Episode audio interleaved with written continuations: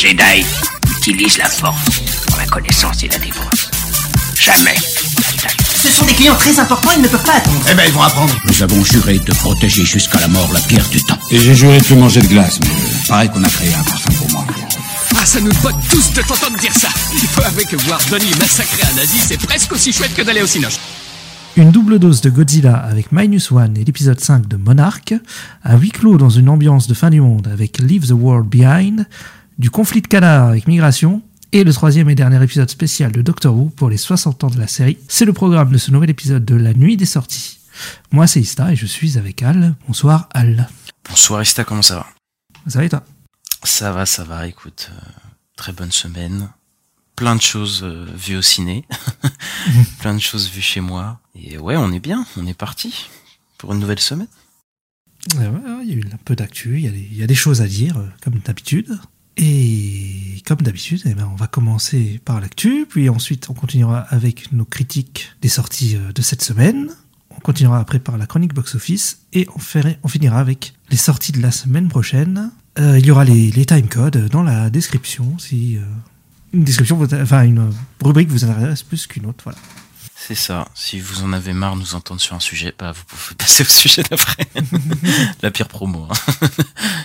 Et ben on va attaquer tout de suite les actus, avec une actu, euh, plutôt une polémique un peu, euh, qu'il y a eu récemment, puisqu'on parle des Oscars, oui déjà les Oscars, euh, quatre mois avant euh, la cérémonie, c'est qu'on a eu les...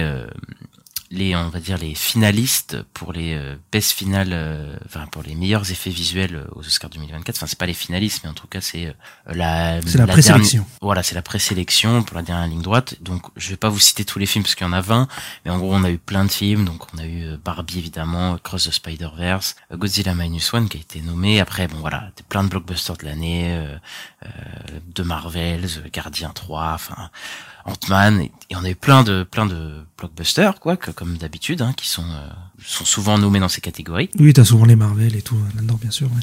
Mm. mais ce qui a fait polémique c'est que euh, il y a un film en fait euh, cette année euh, qui a pas été nommé alors que pourtant tout le monde s'y attendait c'est Oppenheimer Oppenheimer n'a pas été nommé pour meilleur effet visuel alors que bah il y a quand même pas mal d'effets visuels assez impressionnants dans le film quoi euh, faut le dire Bah, déjà ça tous les, les moments où il rêve là, euh, où on voit son cerveau un peu.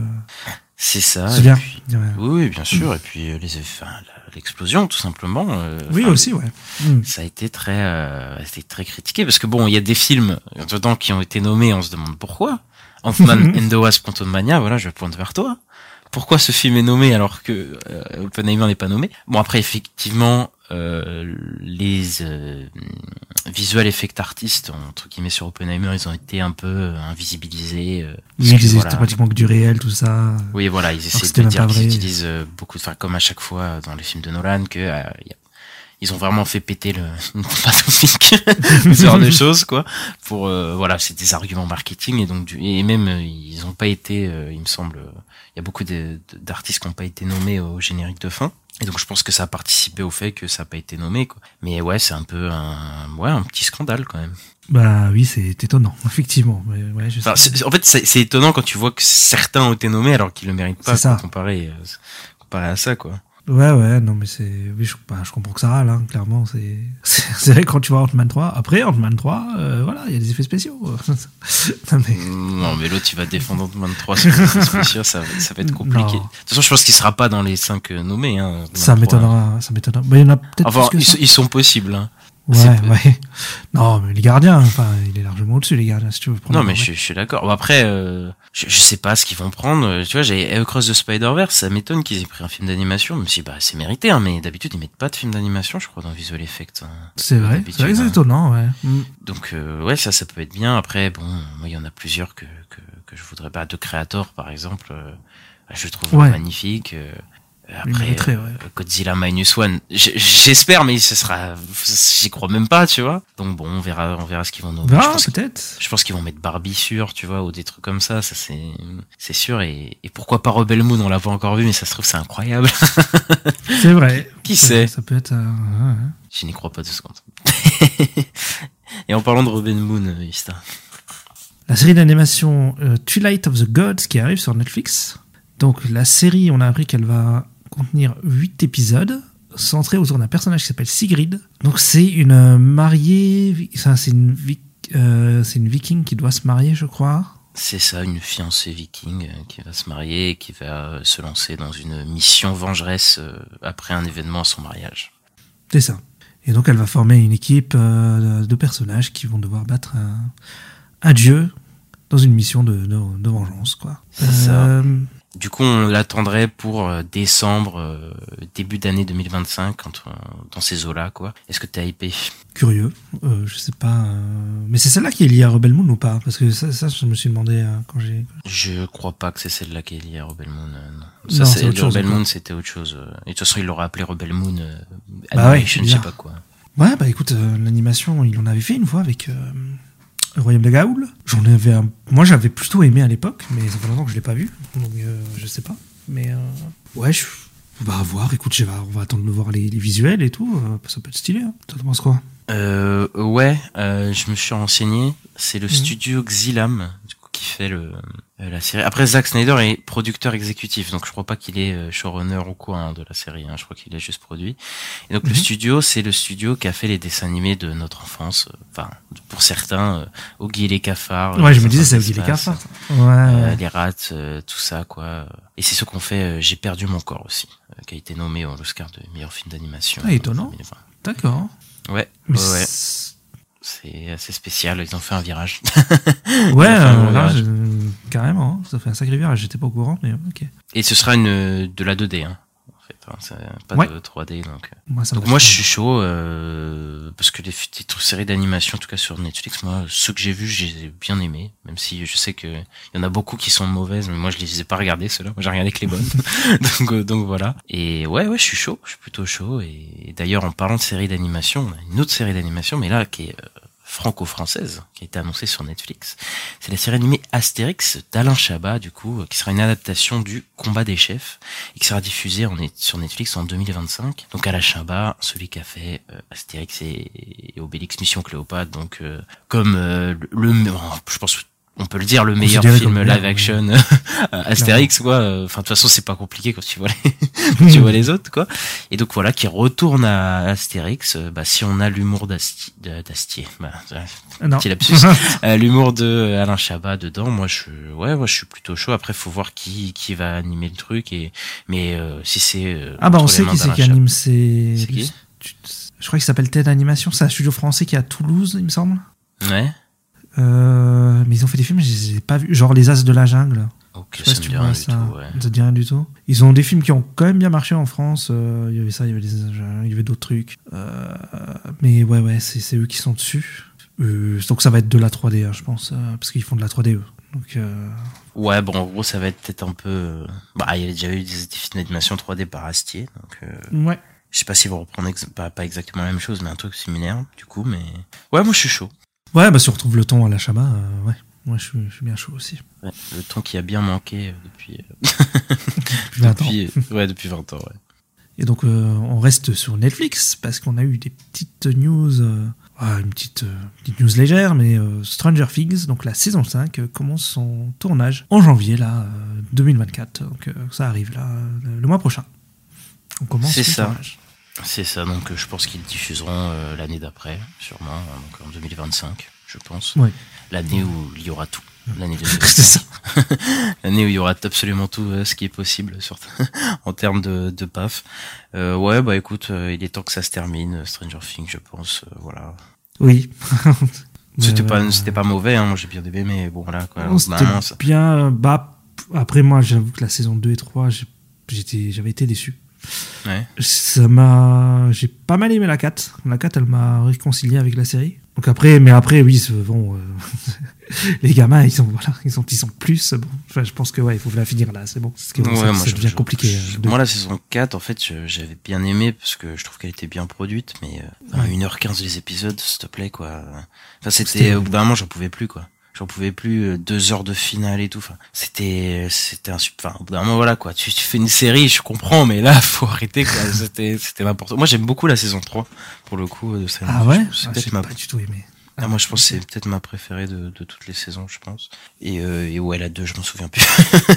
la saison 2, je me souviens juste qu'il y avait Sam Ganji de la comté, mais euh, mais c'est tout quoi. Qui était cool. Qui était cool. Oui, c'était euh, cool, mais voilà, je, je serais incapable de dire ce qui se passe dans la série. saison 2, quoi, je je sais pas, alors que la saison 3, il y avait le personnage de Max qui venait, que j'aime j'aime beaucoup. Je Ah non, le elle arrive dans le 2, série. Max. Elle Non, elle arrive le dans le 2, mais c'est dans le 3 où elle a son truc avec son frère. euh. Oui. Enfin, en gros, il y a un- tout Oui. un dilemme avec elle et son personnage. C'est là où je l'ai vraiment aimé, en tout cas, son personnage. Ah, ok. Ouais, moi j'avais du mal avec la 3. Avec la sœur de. Merde, je sais plus comment il s'appelle, mais la, la petite sœur qui disait des, des dingueries, là. Elle me saoulait. Ah ouais, non, moi j'avais bien aimé le, le trio avec Maya Hawke euh, et Steve. Steve, euh, qui était génial aussi. Enfin bref. Vivement que ça se termine, tout ça. Ouais, ouais. Et ensuite, euh, on a euh, une annonce que toi, euh, toi tu vas être content, parce que je crois que tu as vu la saison 1. Il y a Twisted Metal, du coup l'adaptation de jeux vidéo, qui a été renouvelée pour une saison 2 à Peacock. Euh, IP, Ouais. j'imagine? Ouais, ouais, moi je, moi je regarderai dès que ça sortira. Bah après, euh, bon, je je l'ai pas regardé de façon légale puisqu'elle n'existe pas en, en française, mais, mais bon, ça serait bien que ça sorte en, en- sur une plateforme française, quoi, déjà. Ce serait une bonne chose parce qu'il y en a beaucoup qui passent à côté et le, je crois que c'est le plus gros succès de Peacock. euh, c'est, leur série qui a le plus gros succès sur Peacock. Après, Peacock, c'est pas des, il y a pas beaucoup d'abonnés, donc c'est pas non plus des énormes succès. C'est ce que j'allais dire. Je pense que même même leur plus gros succès, ils touchent pas un public non plus, euh, genre ça. international non plus quoi. C'est ça, mais la, la série était cool. Moi, je l'ai trouvée, elle est un peu déjantée, elle est un peu. Je sais plus si c'est le scénariste de Deadpool ou quoi. Il y a un truc comme ça, je crois, mais je sais plus. euh, Je sais que le scénariste, je le suis sur Twitter, mais je sais plus ce qu'il a fait. Et, euh, et non, ouais, c'était cool avec Anthony Mackie, avec euh, Samoa Joe, en- ensuite tous, et tout. C'était marrant. Il y avait un ton décalé, euh, un peu bourrin, un peu gore. euh, et euh, j'avais plutôt apprécié la série, elle m'avait bien fait marrer. Et ouais, je suis chaud pour la suite. Je suis content qu'il y ait une suite même. Ça fait partie des, des, des productions euh, par PlayStation Productions. Là, la- le- le- qui ont, ils ont lancé des, des projets il n'y a pas très longtemps. Le premier, c'était euh, Uncharted.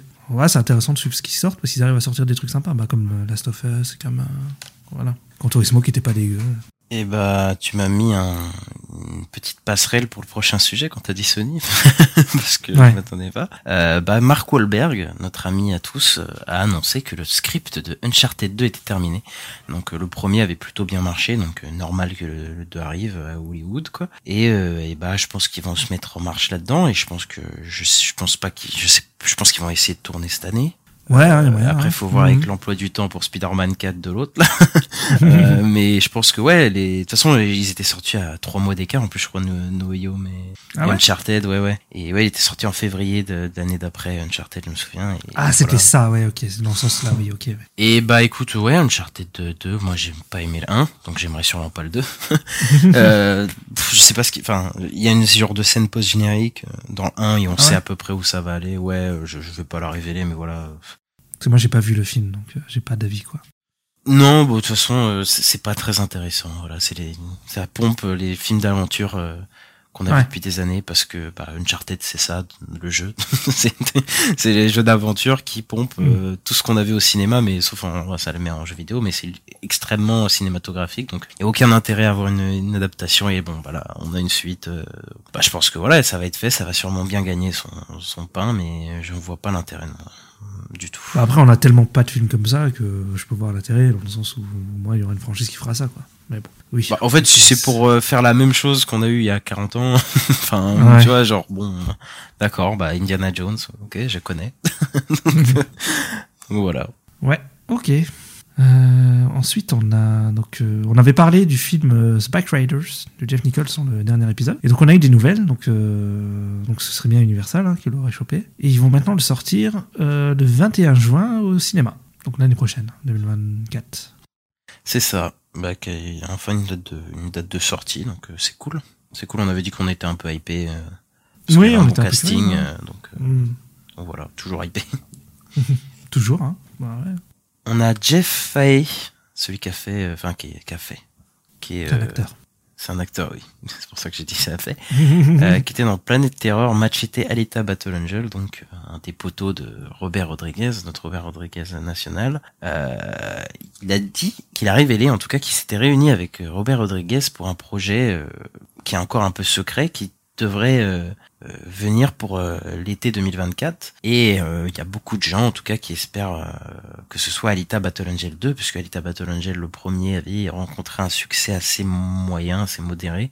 Donc on savait pas s'il y aurait une suite. Et donc peut-être que Robert Rodriguez va faire Alita Battle Angel 2 moi j'ai plutôt aimé le 1 même si je sais qu'il y a beaucoup de gens qui trouvent Osef ou quoi. Moi j'avais trouvé ça plutôt pas mal.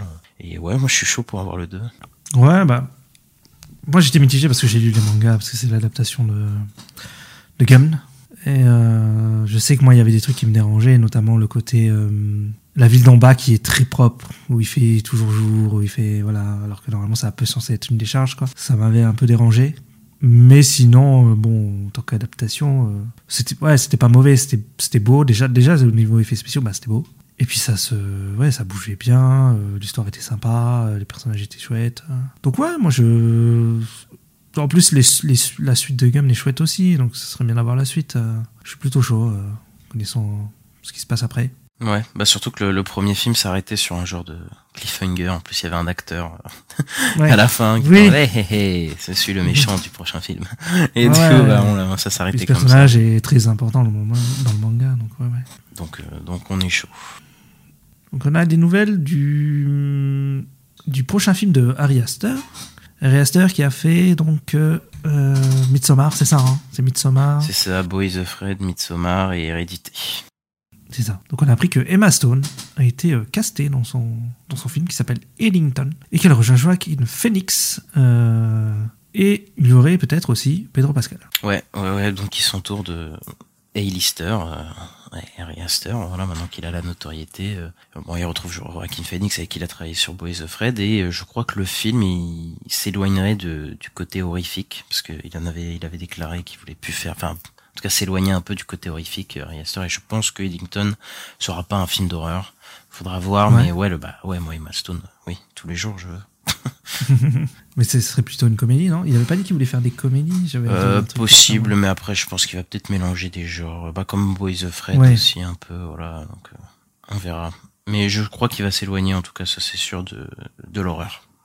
D'accord, ok. Bon, en tout cas, il a un beau casting. Euh. Donc, ouais, bah, moi, je le connais, j'ai pas vu, j'ai vu aucun des films. Donc, euh, c'est plus toi qui dois me dire. c'est bien, Ouais, ouais, bah après, moi, je, veux bien le voir dans, dans un autre registre, quoi. Mais après, moi, je le connais que dans l'horreur, quasiment, à part Boys of Fred, qui est quand même pas, euh, ouais. qui, est pas un film de, que d'horreur, en tout cas, même s'il y a quand même énormément d'horreur, donc, euh, donc à voir. Et puis, Joaquin Phoenix, il a l'air d'avoir une bonne relation avec, donc je pense qu'il va le garder, peut-être pour des futurs projets, même encore. Donc, donc voilà, je suis chaud, moi. Ok, bah on verra. Écoute, on n'a pas de date? Non, on n'a pas de date du Non, non, non, mais il n'y a pas de tournage pour l'instant. ouais, ça va sûrement tourner vite, ça. L'année prochaine, ça va le tourner, je pense. Sûrement, sûrement. Ensuite, on a Warner Bros. et euh, A24, du coup, la société qui a fait euh, bah, les trois films de Harry Astor, qui ont conclu un deal. C'est que tous les futurs films A24 euh, vont aller exclusivement sur Max après leur leur début au cinéma. Donc tous les futurs films qui arrivent. Donc ça fait un gros, un sacré paquet de, de catalogues. Et euh, du coup, tous les anciens films vont sauter de toutes les autres plateformes, j'imagine, à la fin de leur euh, exploitation, euh, parce qu'ils ont des contrats d'exploitation pour les, pour, sur certaines plateformes de streaming. Donc d'ici quelques années, bah, je pense dans un, ou deux ans, on aura tous les films à 24 que sur Max et, et voilà ouais je pense c'est un bon deal pour Warner parce que les films à 24 ils ont quand même une notoriété de, fou maintenant euh, et, voilà, c'est vraiment devenu une marque à 24, donc c'est un gros coup, je pense, de Warner, même s'ils ont dû débourser un petit peu, je pense, pour ça. ouais, bah ouais, carrément.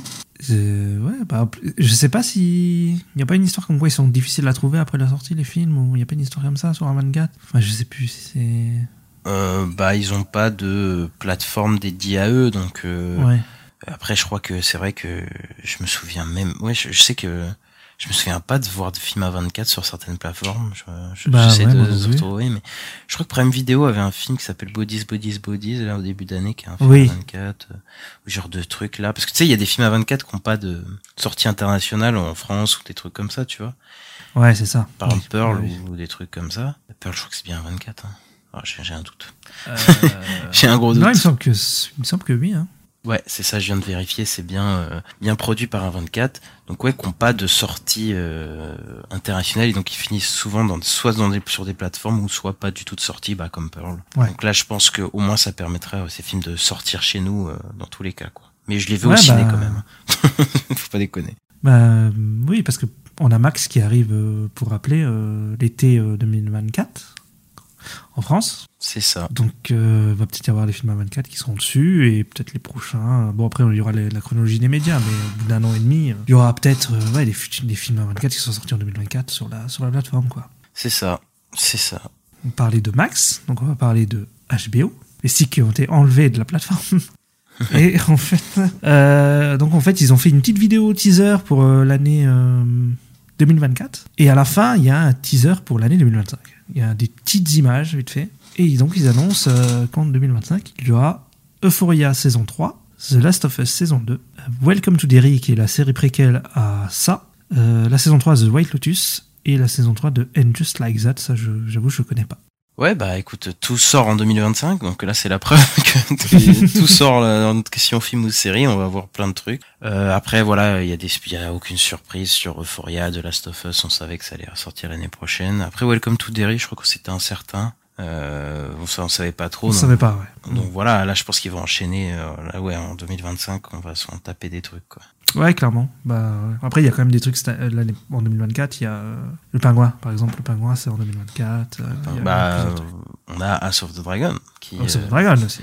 qui euh, bah, qui aura, on a appris il y a pas longtemps, au moins quatre saisons, donc ça a bien été confirmé, et qui revient l'année prochaine du coup, et, euh, et ça on en parlera. Ouais, bah si, ça, oui, clairement, on fera, on fera des reviews chaque semaine, ça c'est clair. Parce qu'on l'attend, voilà. On a aimé la première, on attend la deuxième, hein. pas de souci euh, là-dessus. Mais de toute façon, je, suis pas sûr qu'elle aura plus que quatre saisons, parce que moi, on m'avait déjà dit à l'époque, euh, enfin même euh, les, créateurs, ils avaient dit, ouais, ça serait trois ou quatre saisons, quoi, la série, parce que le bouquin, je crois pas que ce soit énorme non plus, quoi. Donc voilà. Ça m'étonnerait que ça aille jusqu'à faire des, des saisons autant que Game of Thrones, quoi.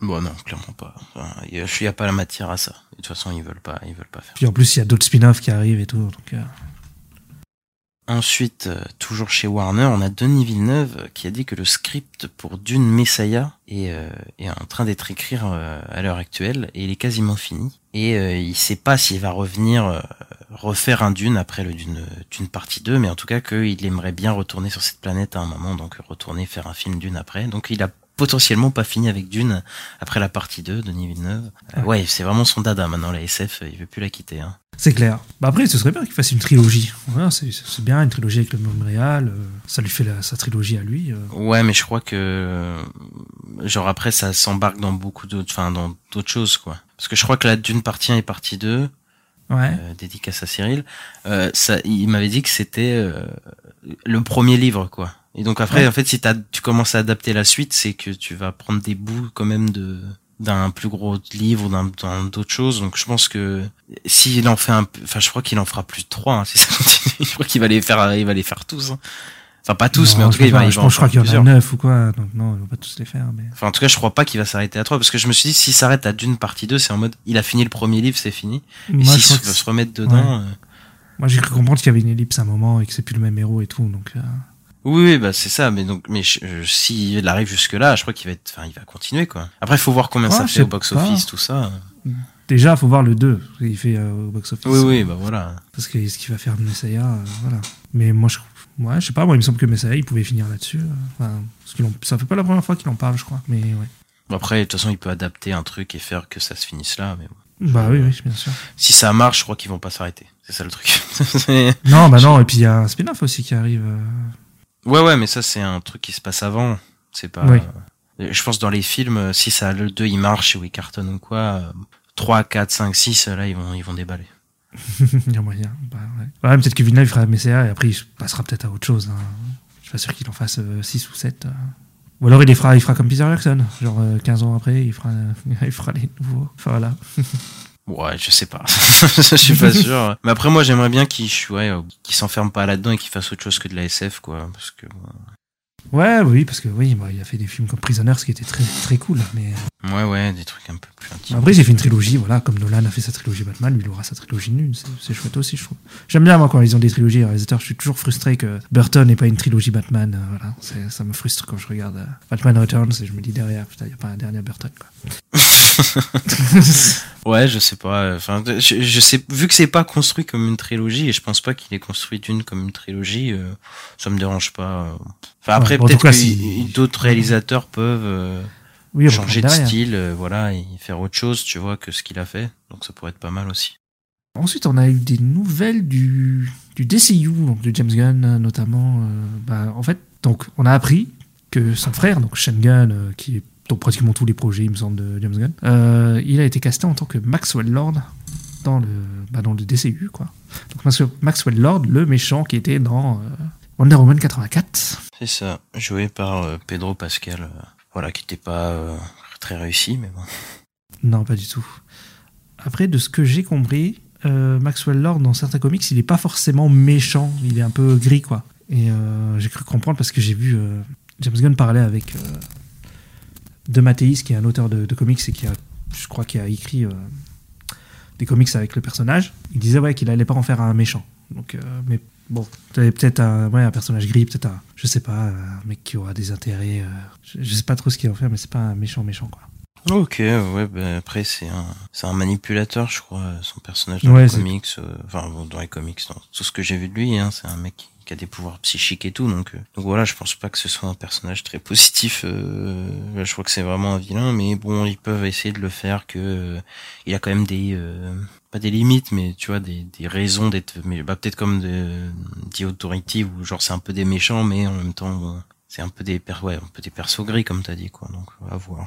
Ouais, à voir. Et euh, par contre, on sait pas si c'est vraiment, c'est pas clair de si c'est pour euh, Superman Legacy ou si c'est ou s'il fait un caméo, s'il est dedans ou pas. On sait pas trop. C'est Après, je, articles, je euh, pense pas qu'il y sera dedans parce qu'il l'aurait annoncé. Enfin, à chaque fois, il annonce euh, James Gunn. euh, Enfin, en tout cas, à chaque fois, ils annoncent ah tel personnage sera dans les, trucs de, de, euh, Superman Legacy. Là, ils l'ont pas annoncé, donc je, je pense pas qu'il soit dedans.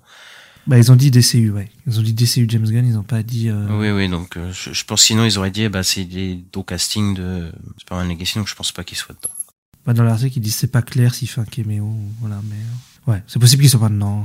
Que ce soit pour plus tard. C'est possible. Ensuite, euh, bah, tu- toujours du côté de, du DCU, de James Gunn, du Superman Legacy, on a appris que Supergirl de- devrait apparaître dans le dans le film. Euh, Enfin, c'est une rumeur euh, qui n'est pas encore confirmée, mais en tout cas, elle devrait apparaître et ce ne serait pas euh, Sacha Calais, Caillé, je crois que ça, ça se dit. en Je crois que c'est espagnol. Caillé, ouais. Caillé, ouais, qui euh, qui a été Supergirl dans le film de Flash. Elle ne devrait pas reprendre ce rôle, donc ce serait une nouvelle actrice. Et, euh, et voilà, on a quelques pistes possibles. Apparemment, James Gunn aurait euh, follow Catherine Newton et euh, et qui d'autre, tu m'avais dit? Euh, Dove Cameron. Voilà, deux actrices assez jeunes euh, récemment, donc les gens sont train de spéculer qui serait peut-être euh, super. Et l'une des deux serait peut-être Supergirl. Et ouais, pourquoi pas. Après, euh, j'ai l'impression que oui, c'est la Justice League euh, Legacy. Il y a tout le monde, quoi, vraiment. Bah, par contre, parce que j'ai entendu dans les rumeurs, euh, j'espère que c'est vrai, parce que ce serait cool, mais c'est qu'en fait, ils choisiraient la, ils casteraient la Supergirl avec la, le réalisateur ou réalisatrice qui va faire euh, Supergirl, Woman of Tomorrow, en fait. Oui, donc, euh, donc voilà, bah, en tout cas, il y a, je pense qu'il y a une volonté d'être plus comics accurate et d'aller chercher une blonde, quoi, plutôt que Sacha Caillé, quoi. Mais, euh, ouais. mais Sacha Caillé, après, la pauvre, elle, on lui a pas donné beaucoup à faire. C'était un peu une déception hein, dans The Flash. Bah ouais, enfin, elle a 5 minutes, quoi. Donc, bon, C'est ça. rien à dire. Mais après, je sais pas s'ils vont chercher une blonde, par contre. Hein. Je, je, je serais pas de dire. Là, si c'est Dove Cameron et Catherine Newton, c'est des blondes, quoi. Mais bon, oui. Euh, si c'est une des deux, oui, mais après je sais pas, je pense qu'ils s'en foutent hein, si elle est blonde ou pas, mais bon, après peut-être James Mm. Gunn il est en mode, euh, je veux que ça colle aux comics, euh, je sais pas comment il est, peut-être s'il est. euh. Bon après euh, son euh, Chris Pratt il ressemble pas tellement à, à euh, comment il s'appelle, euh, Star-Lord? Ouais, il ressemble pas tellement à Star Lord dans le physique il me semble, Si, ça va. Enfin, dans les comics, genre, enfin genre il était ultra euh, musclé, tu sais, je me souviens dans, dans le Gardien de la Galaxie, alors que normalement il a un physique plus basique, euh, par exemple. euh, Ah oui. Star Lord dans les comics. Ça, c'est le problème. de- Tout ça, c'est un autre problème. Ça, c'est le problème d'Hollywood. ça. Oui, oui, mais ce, que je veux dire, c'est que voilà, il- est-ce qu'il va être en mode, je veux qu'il soit pareil que dans les comics, tu vois, je suis pas sûr non plus. euh. Bah, pff, ouais, je sais pas. Sur les persos prin- principaux, j'ai l'impression quand même qu'il veut, vu que les castings qu'on a vus, euh, tu vois, moi, ça m'étonnerait pas qu'il rase le crâne de. Ouais, bah après la ça, soulte, tu vois. quand même, moment, c'est Lex Luthor, quoi. Bah, tu dis ça, mais celui de Snyder, il il avait des cheveux. Hein. Bah non, à la fin, il en avait plus. ouais, à toute fin, mais bon. ouais. C'était une origin story. c'était- Mais il a fini par lui couper les cheveux. C'est vrai, à toute fin. Ding, ding, ding. Ding, ding, ding, ding. Allez, enfin bref, on va aller vers le concurrent euh, principal, Disney. Euh, Disney qui a annoncé que euh, l'année prochaine, il n'y aurait que deux séries Star Wars. Bah, durant toute l'année, en tout cas de confirmer, puisqu'il y il y a The Acolyte et Skeleton Crew qui sont confirmés, donc ni Andor, ni The Bad Batch, ni Tales of the Jedi euh, n'est mentionné. Et donc, euh, donc voilà, on aurait potentiellement que deux séries euh, Star Wars et, euh, et là, on a appris aussi que la saison 2 de, de Andor est reportée à 2025, donc, euh, donc ça c'est sûr et elle ne sera pas l'année prochaine. Bah du coup c'est deux nouvelles séries dont on n'a pas, enfin c'est pas des suites quoi, de saison en tout cas qui ont, qui ont été annoncées. Qu'est-ce que t'en penses? Oui, c'est vrai. ouais, bah, j'ai lu un peu le communiqué de presse. J'ai été voir. c'est un communiqué de presse de Disney euh, plus euh, Angleterre, mais je crois qu'il est plus dispo. Mais euh, ouais, effectivement, euh, il y avait écrit qu'il y avait, qu'il y avait juste euh, la mention de la qualité Scandal Crow. Après, The Bad Batch, je pense quand même qu'ils vont la sortir en 2024, même si elle n'est pas mentionnée, parce que c'est censé être la saison finale et je, je crois qu'il n'y a pas eu de saison cette année, donc. ouais, je pense qu'ils vont la sortir quand même. Ça Après c'est un peu une série mineure, je pense aussi de Bad Batch. C'est pas, Ouais, c'est voilà, ça. c'est pas une grosse série non plus quoi. C'est- ouais. Bah après, c'est quand même, il y a quand même 12 épisodes, je crois, un truc comme ça. hein. Il y a quand même une dizaine d'épisodes. Oui, Ça mais je parle en euh, termes de d'aura, de popularité. Ouais. euh, je pense que voilà, euh, c'est pas, c'est pas un truc. Déjà, c'est pas rattaché euh, à tout ce qu'ils ont fait là récemment. Voilà, c'est un truc un peu à part. Et c'est c'est, euh, de l'animation en plus. Donc, donc voilà, c'est dans un peu dans son propre monde, quoi. Donc, euh, donc voilà. Ouais. Et encore plus, t'as Love the Jedi, ou t'as Love the Jedi, c'est, t'avais trois exactement. épisodes sur Ahsoka, trois épisodes sur le compte Doku quand il était jeune. C'était vraiment un truc à part, quoi. Et... Ouais, les trucs en animation qui font Star Wars, c'est vraiment de leur côté euh, chaque chaque projet, quoi. C'est pas rattaché. Euh, bah au euh, Devil Universe par exemple ou un truc comme ça quoi. Bah, il y a eu Ahsoka, quand même, qui est rattaché à, à Rebels. Oui, mais il l'a rattaché à ce qu'il avait fait avant. Mais je veux dire, ceux qui Mm. font, euh, enfin, depuis le rachat, de tout ce qu'ils font en animé, ça a plus trop de rapport avec. Enfin, depuis le rachat, il y a eu Rebels. Je dis, dis une connerie, mais... mais en tout cas, depuis la, le de Mandalorian, en tout cas, qui a lancé le Mandoverse, euh, il n'y a pas eu de de, de, de trucs d'animation rattachés à ça. Quoi. Non, mais ça De m'étonne pas que The Bad Batch, tu vois, les, les, les clones de The Bad Batch, parce que c'est une, en fait, c'est une équipe de clones, mais c'est des clones, euh, ils sont pas normaux, c'est pas des clones normaux, ils sont un peu cassés, ils ont des, ils sont un peu badass et tout. Ça m'étonne pas qu'on les voit un jour dans un film, quoi. Oh là là, ouais, ça j'y crois pas. j'y crois pas. euh. Déjà, il y a beaucoup de personnages euh, dans les séries live et tout. euh, Je pense pas qu'ils vont ramener ça.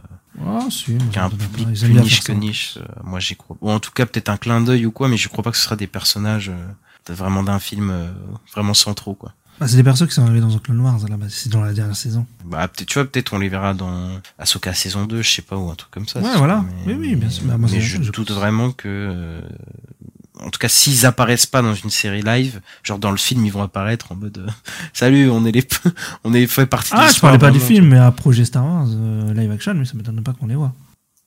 Ouais, peut-être, peut-être. Mais je, en tout cas, je pense vraiment pas qu'ils auront une place centrale. euh, Ce serait vraiment plus qu'un caméo pour moi. Je, je- enfin, je parierais pas là-dessus. Ouais, mais après, je parlais pas forcément de place centrale. Euh, sinon, il y a une rumeur aussi qui sur la saison 4 de Mandalorian. Alors, il y a une rumeur comme quoi ça pourrait être un film, et ce serait le prochain film Star Wars, donc qui sortirait avant le film sur Rey. Bon, écoute, Ah. c'est n'importe quoi. moi, je dis, euh, c'est n'importe quoi cette info. Je, je ne, bah, vas-y, je sais pas si t'as des infos en plus, mais.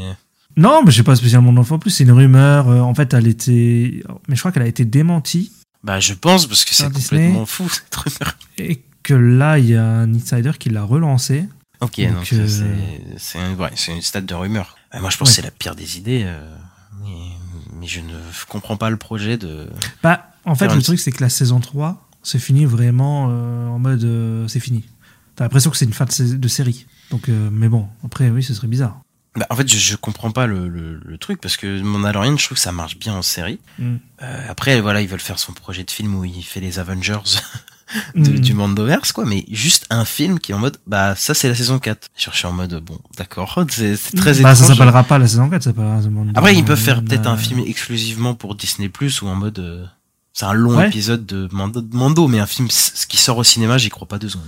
Ouais, ouais. Ce serait, ouais, ce serait pas, pas con. Le, le, le film, ouais, qui ferait une heure et demie sur, euh, sur la plateforme. Ouais. ouais, je sais pas, je le trouve bizarre cette rumeur depuis qu'elle est sortie de toute façon depuis un moment. euh, je sais pas trop, ouais, ça me paraît bizarre aussi. Mais après, il faut voir si on aurait des détails, euh, si c'est vrai, euh, voilà, on verra ce qu'ils disent. Mais bon. En plus, c'était dans les rumeurs, ça dit que soi-disant, il l'a, ce serait annoncé avant la fin de cette année. Bah écoute, euh, on verra ça dans quelques semaines, mais euh, Voilà. moi j'y crois pas, moi. On- Ou à moins que ce soit un, genre de long épisode euh, pour euh, Disney+. Là, ok, oui, je comprendrais, oui, ce serait un film Disney+, là, euh, d'accord. Mais cinéma, j'y crois pas. Ouais. Ok, bah écoute, on verra dans, dans trois semaines si, si on reviendra dessus, si c'est vrai. Euh, en restant chez, donc on reste chez Disney et euh, on a appris que Disney et Pixar, ils allaient sortir trois de leurs films qui sont sortis sur Disney+, donc Soul, Lucas et Turning Ring, donc euh, alerte, alerte rouge, qui vont arriver au cinéma en 2024. Donc je crois que c'est, il y a un film en janvier, il y en a un en février, il y en a un en mars.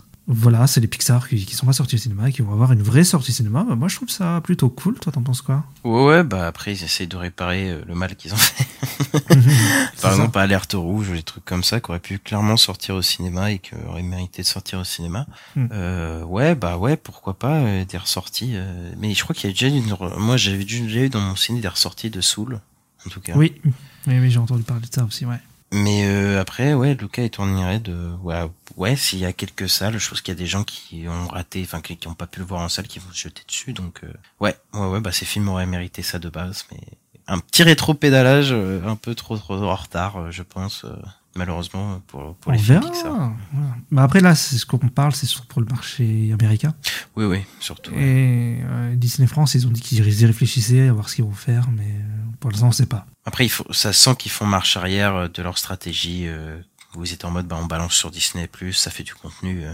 Je pense qu'ils sont un peu en mode maintenant, euh, bah non, on aurait dû les sortir au, cinéma et voilà quoi. Et de toute façon, j'espère qu'ils referont plus cette erreur-là de sacrifier des films Pixar et tout parce que c'était vraiment l'horreur. Ouais, ouais, bah non, mais c'est. Oui. On est sur une stratégie cinéma avant tout, hein, de toute façon, de ce qu'on qu'on Oui, apprend. Là. Ouais, depuis qu'ailleurs est revenu, c'est clairement. Euh, la priorité, c'est le cinéma. Mais après ça, c'est un peu aussi pas mal de, de plateformes hein, qui se sont Ouais. rendus compte qu'ils perdaient beaucoup d'argent à ne pas sortir les films euh, en salle. Et je pense que Disney+, euh, on va dire l'année dernière, était compliqué. Euh, je pense qu'ils ont ils ont vu que voilà, ils, ils auraient clairement pu sortir des trucs et être beaucoup plus rentables euh, sur le long terme en sortant des films au cinéma. Pareil pour Apple qui maintenant sort des films au ciné. Netflix aussi, ils voudraient peut-être se lancer là-dedans. Donc euh, voilà, je pense que les plateformes de streaming sont euh, moins rentables que ce que bah, euh, les producteurs pensaient. Tout simplement. Ouais, clairement. Hmm. Ensuite, on a appris que Maléfique 3 serait en production. Donc là, alors la longue liste des euh, versions live Disney euh, de, de leurs classiques. Euh, Bon là, c'est pas exactement une, un remake euh, Maléfique puisque c'est voilà, c'est du côté de la méchante. Et du coup, euh, Angelina Jolie devrait revenir dans le rôle principal. Oh là là, je, je souffle déjà. je j'ai pas vu le 2 et franchement, pas vu non plus. je, je n'ai euh, pas beaucoup de bons souvenirs du premier c'est inintéressant au possible. Mais bon, là, ils sont dans leur stratégie de suite. Ça, ça pas oublié. Ça, ça pas, ça pas arrêté, ça. Faire des Ah suites non, à la Reine des Neiges et des trucs, des trucs Ah comme bah, ça. De Hager, il est revenu, il a dit Toy Story 5, Ouais. Frozen 3 Voilà, et Zootopie reparti. 2. Alors, euh, que- Ça m'intéresse pas et je, franchement, je, en plus, c'est même pas des films si prolifiques que ça. Je crois les Maléfiques, genre ça va, je crois que ça marche bien, mais c'est pas non plus incroyable. Je crois. Donc, Ouais. On verra. mais ça moi, j'ai juste trouvé ça euh, très étrange. Euh, parce qu'en fait, c'est tombé en même temps qu'une news comme quoi Angelina Jolie, elle a dit qu'elle allait arrêter, de- elle allait arrêter Hollywood, que c'était pas un milieu sain et tout. Donc je trouve ça très bizarre.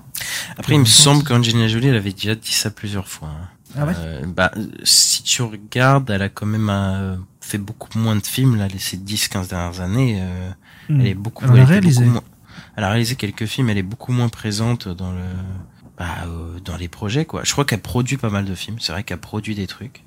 Ouais. Il me semble, mais elle est beaucoup moins présente en tant qu'actrice. euh, C'est voilà. vrai hein. que la fois que j'ai vu, c'est dans Eternals, et après, je sais pas si elle a fait autre chose, quoi. Voilà, moi les seules fois où je les ai vus en 10 ans, c'est Maléfique, Eternals. euh, Après, bon, peut-être j'oublie des trucs, mais enfin vraiment, euh, elle avait un peu disparu, quoi. Alors là, on a des nouvelles sur Tron, le troisième film de Tron, donc, qui s'appelle Tron Ares. Donc c'est avec, euh, avec Jared Leto. Il y avait qui qui s'avait annoncé dedans? Ouais, c'est avec Jared Leto, Evan Peters, Jodie Turner-Smith, Cameron Monaghan. Il est de bon monde. Ouais, bof, je sais pas. Je- Moi, Jared Leto, bon, chaque fois qu'il est là depuis 10 ans, ça fait peur. Donc, euh, je, je suis pas serein. Et euh, après, Evan Peters, euh, ouais, je l'avais vu dans American Horror Story, moi. Euh, voilà, c'est tout. J'ai pas Je vu vois qu'il y a Greta Lee qui a joué dans Past Live. Ouais. que ouais, actrice vraiment cool. Donc euh, ouais, non, c'est Evan Peters, c'est ouais, il est bon aussi Evan Peters. Donc euh, ouais, voilà, c'est Jared Leto en fait qui bon, qui me pose un peu problème, mais c'est sinon, écoute. Non, mais moi je suis un peu chaud. Euh, Tron, Tron, j'aime bien l'univers, il est cool, je trouve. J'aime bien les motos en 3D et tout, avec plein de lumière partout. Ouais, ouais, je sais qu'il y a plein de gens qui aiment. Moi, j'ai, euh, j'ai aucun souvenir des films. Je les ai vus, je sais. Je me souviens euh, visuellement, parce que c'est assez marqué visuellement quand même. Mm. Mais euh, j'ai euh, pas d'hype, Bah, euh, pas de déhype, juste, euh, je, je me souviens pas quoi.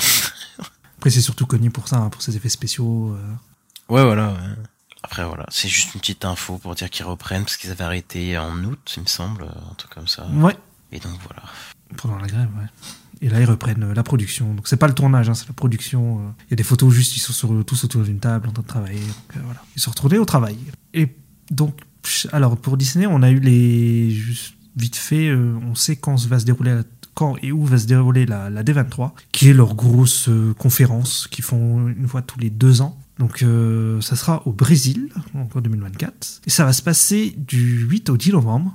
Et donc je sais pas, il y aura sûrement un jour où il y aura une grosse conférence avec plein d'annonces. Et on aura des trailers, des teasers, euh, etc. pour euh, bah, tout ce qui est Disney, donc Star Wars, Marvel, Pixar et Walt Disney Animation. Ouais, bah Brésil, euh, je crois que c'était Netflix qui est allé au Brésil aussi faire des événements. Les To Doom, ouais, c'était au Brésil, je crois. Donc ouais. je crois qu'il y a une grosse fanbase là-bas et voilà, ils veulent développer leur marché là-bas et, et voilà, ouais.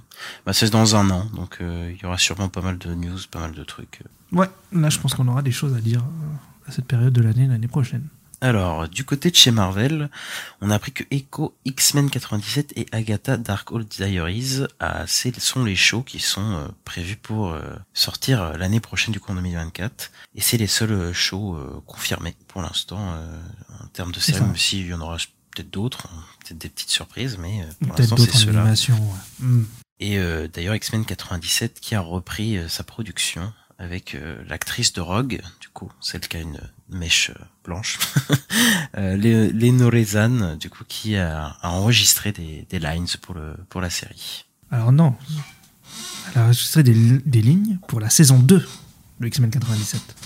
Ah, pour la saison 2, carrément. Ouais, ouais, ouais. Ouais, et la saison 2 aurait carrément aurait euh, fini sa production. Alors que la saison 1, on l'a pas vue.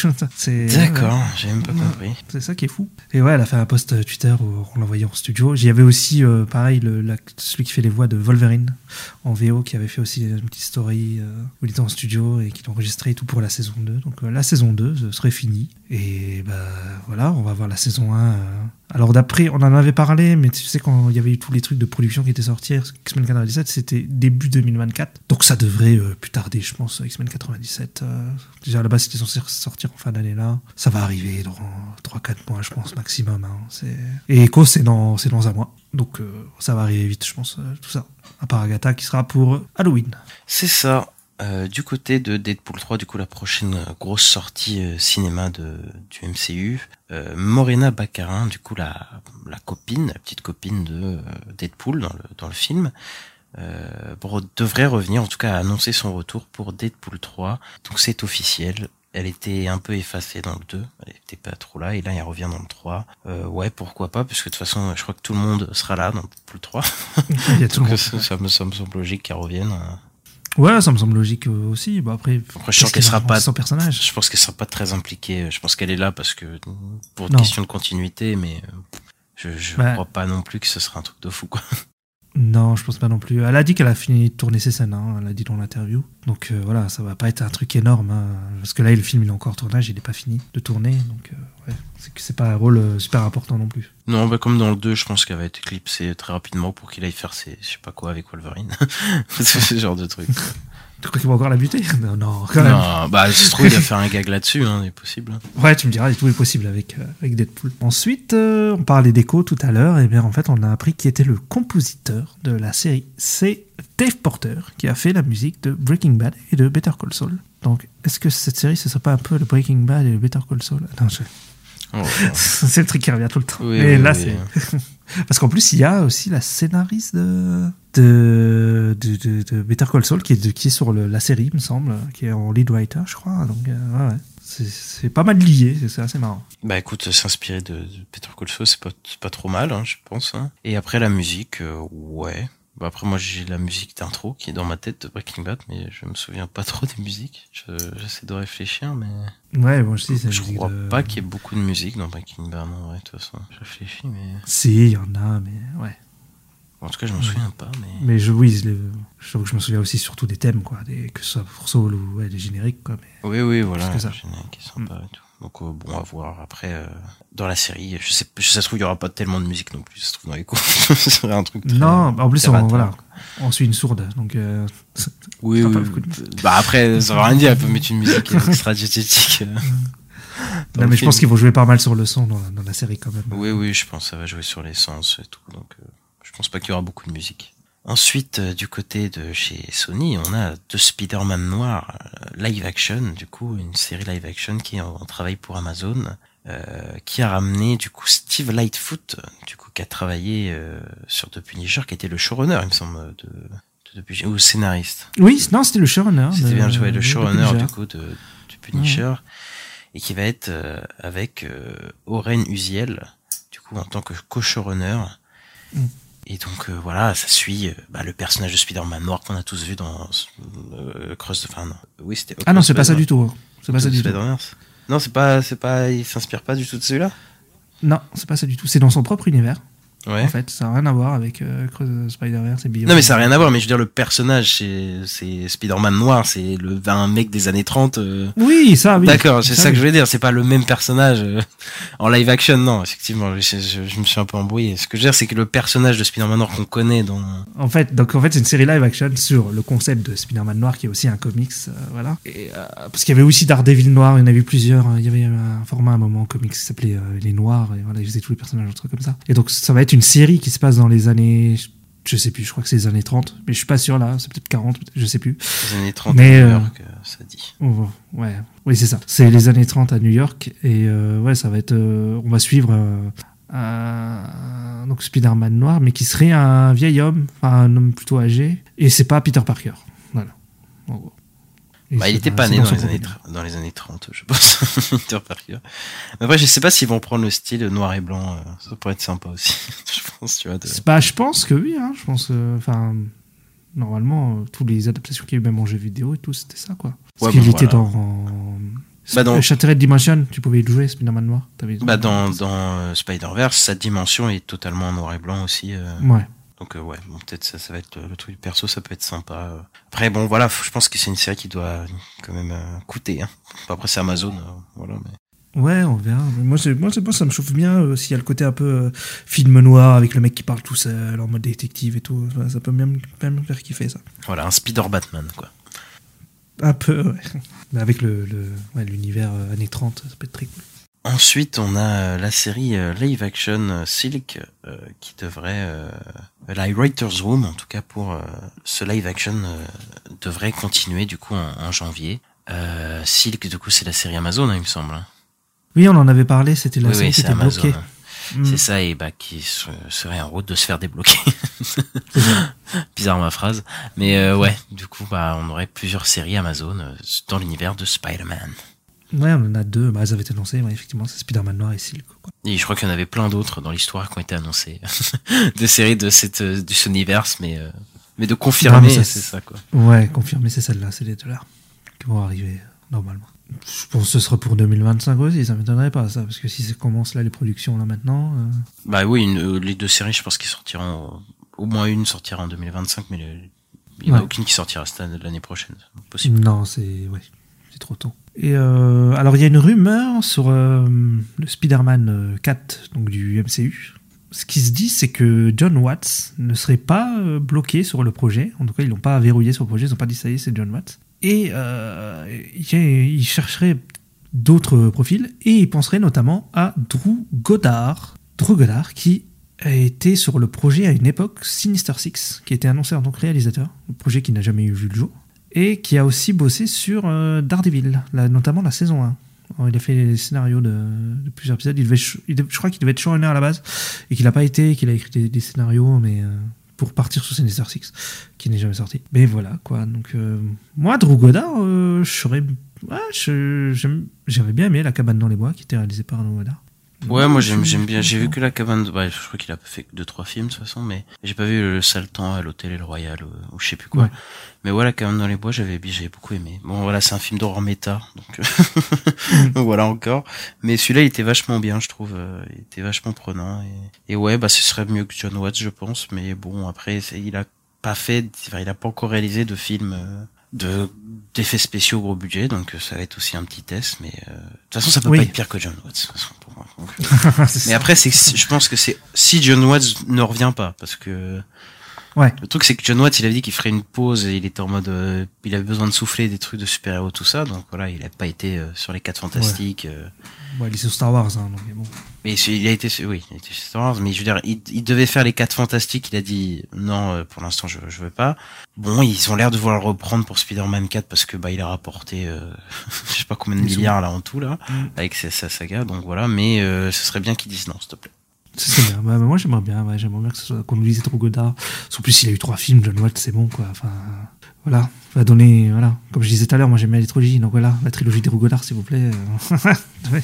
Je suis d'accord. Ouais, on temps de passer à autre chose, quoi. Ouais, ouais. Puis en plus, si euh, le personnage il passe un peu à autre chose et tout, ça serait pas mal. Et puis Drew Goddard, euh, vu qu'il a fait du Daredevil, il peut faire un côté street et tout qui pourrait me plaire.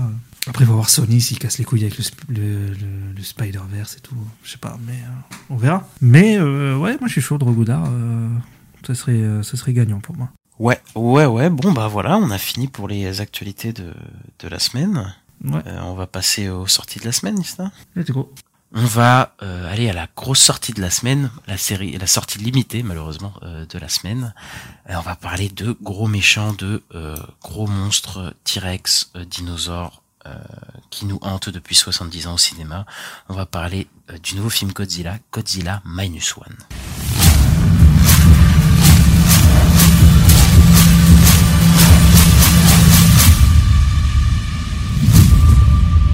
Godzilla. マイ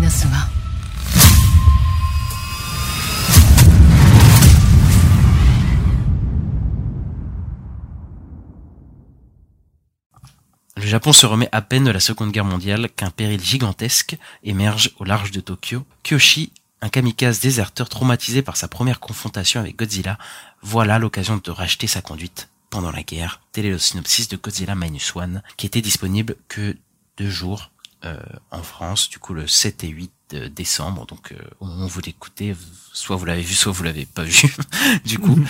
Et bah c'est la réinterprétation euh, du Godzilla original. Du coup, ça fait, euh, parce que c'est une des plus grosses sagas du cinéma, Godzilla, je crois que ça fait 70 ans, plus de 70 ans, depuis le premier, euh, avec des cinquantaines date, de films, euh, je, je sais pas combien, voilà. Oui, je crois que c'est 54 le premier, un truc comme ça. Donc ouais, c'est bien. Ouais, bon, en tout cas, ça, ça date, quoi. Et donc euh, là, on, voilà, on a une nouvelle euh, itération de, de Godzilla, Godzilla japonais, faut dire, parce qu'on a les Godzilla euh, états-uniens entre guillemets euh, qui euh, qu'on a eu le Monsterverse là depuis euh, depuis une dizaine d'années. Et donc depuis euh, Shin Godzilla qui était le dernier film Godzilla japonais qui est sorti en 2016 qui a une bonne réputation bah là on se retrouve avec Godzilla Minus One qui est euh, un peu le total inverse du film Godzilla de, du Shin Godzilla. Et Shin Godzilla s'in- s'intéressait aux bureaucrates aux personnes euh, entre guillemets importantes euh, dans des bureaux euh, qui devaient gérer la crise de Godzilla. Là on s'intéresse vraiment à- au peuple quoi. Et, et voilà quoi on est euh, dans un de Godzilla euh, on est dans un contexte pardon d'après-guerre au Japon. Et c'est euh, ce que le film va traiter. Et, et voilà tu veux commencer ou tu veux que je commence Vas-y, vas-y. bah déjà bah moi j'ai beaucoup aimé le film. Pour le coup moi je suis pas fan de Godzilla. Moi j'aime quasiment aucun film Godzilla que j'ai vu. Mais là celui-là il, il se démarque assez rapidement par ses personnages, je trouve, parce que c'est les persos les plus attachants que j'ai vus euh, dans un film Godzilla.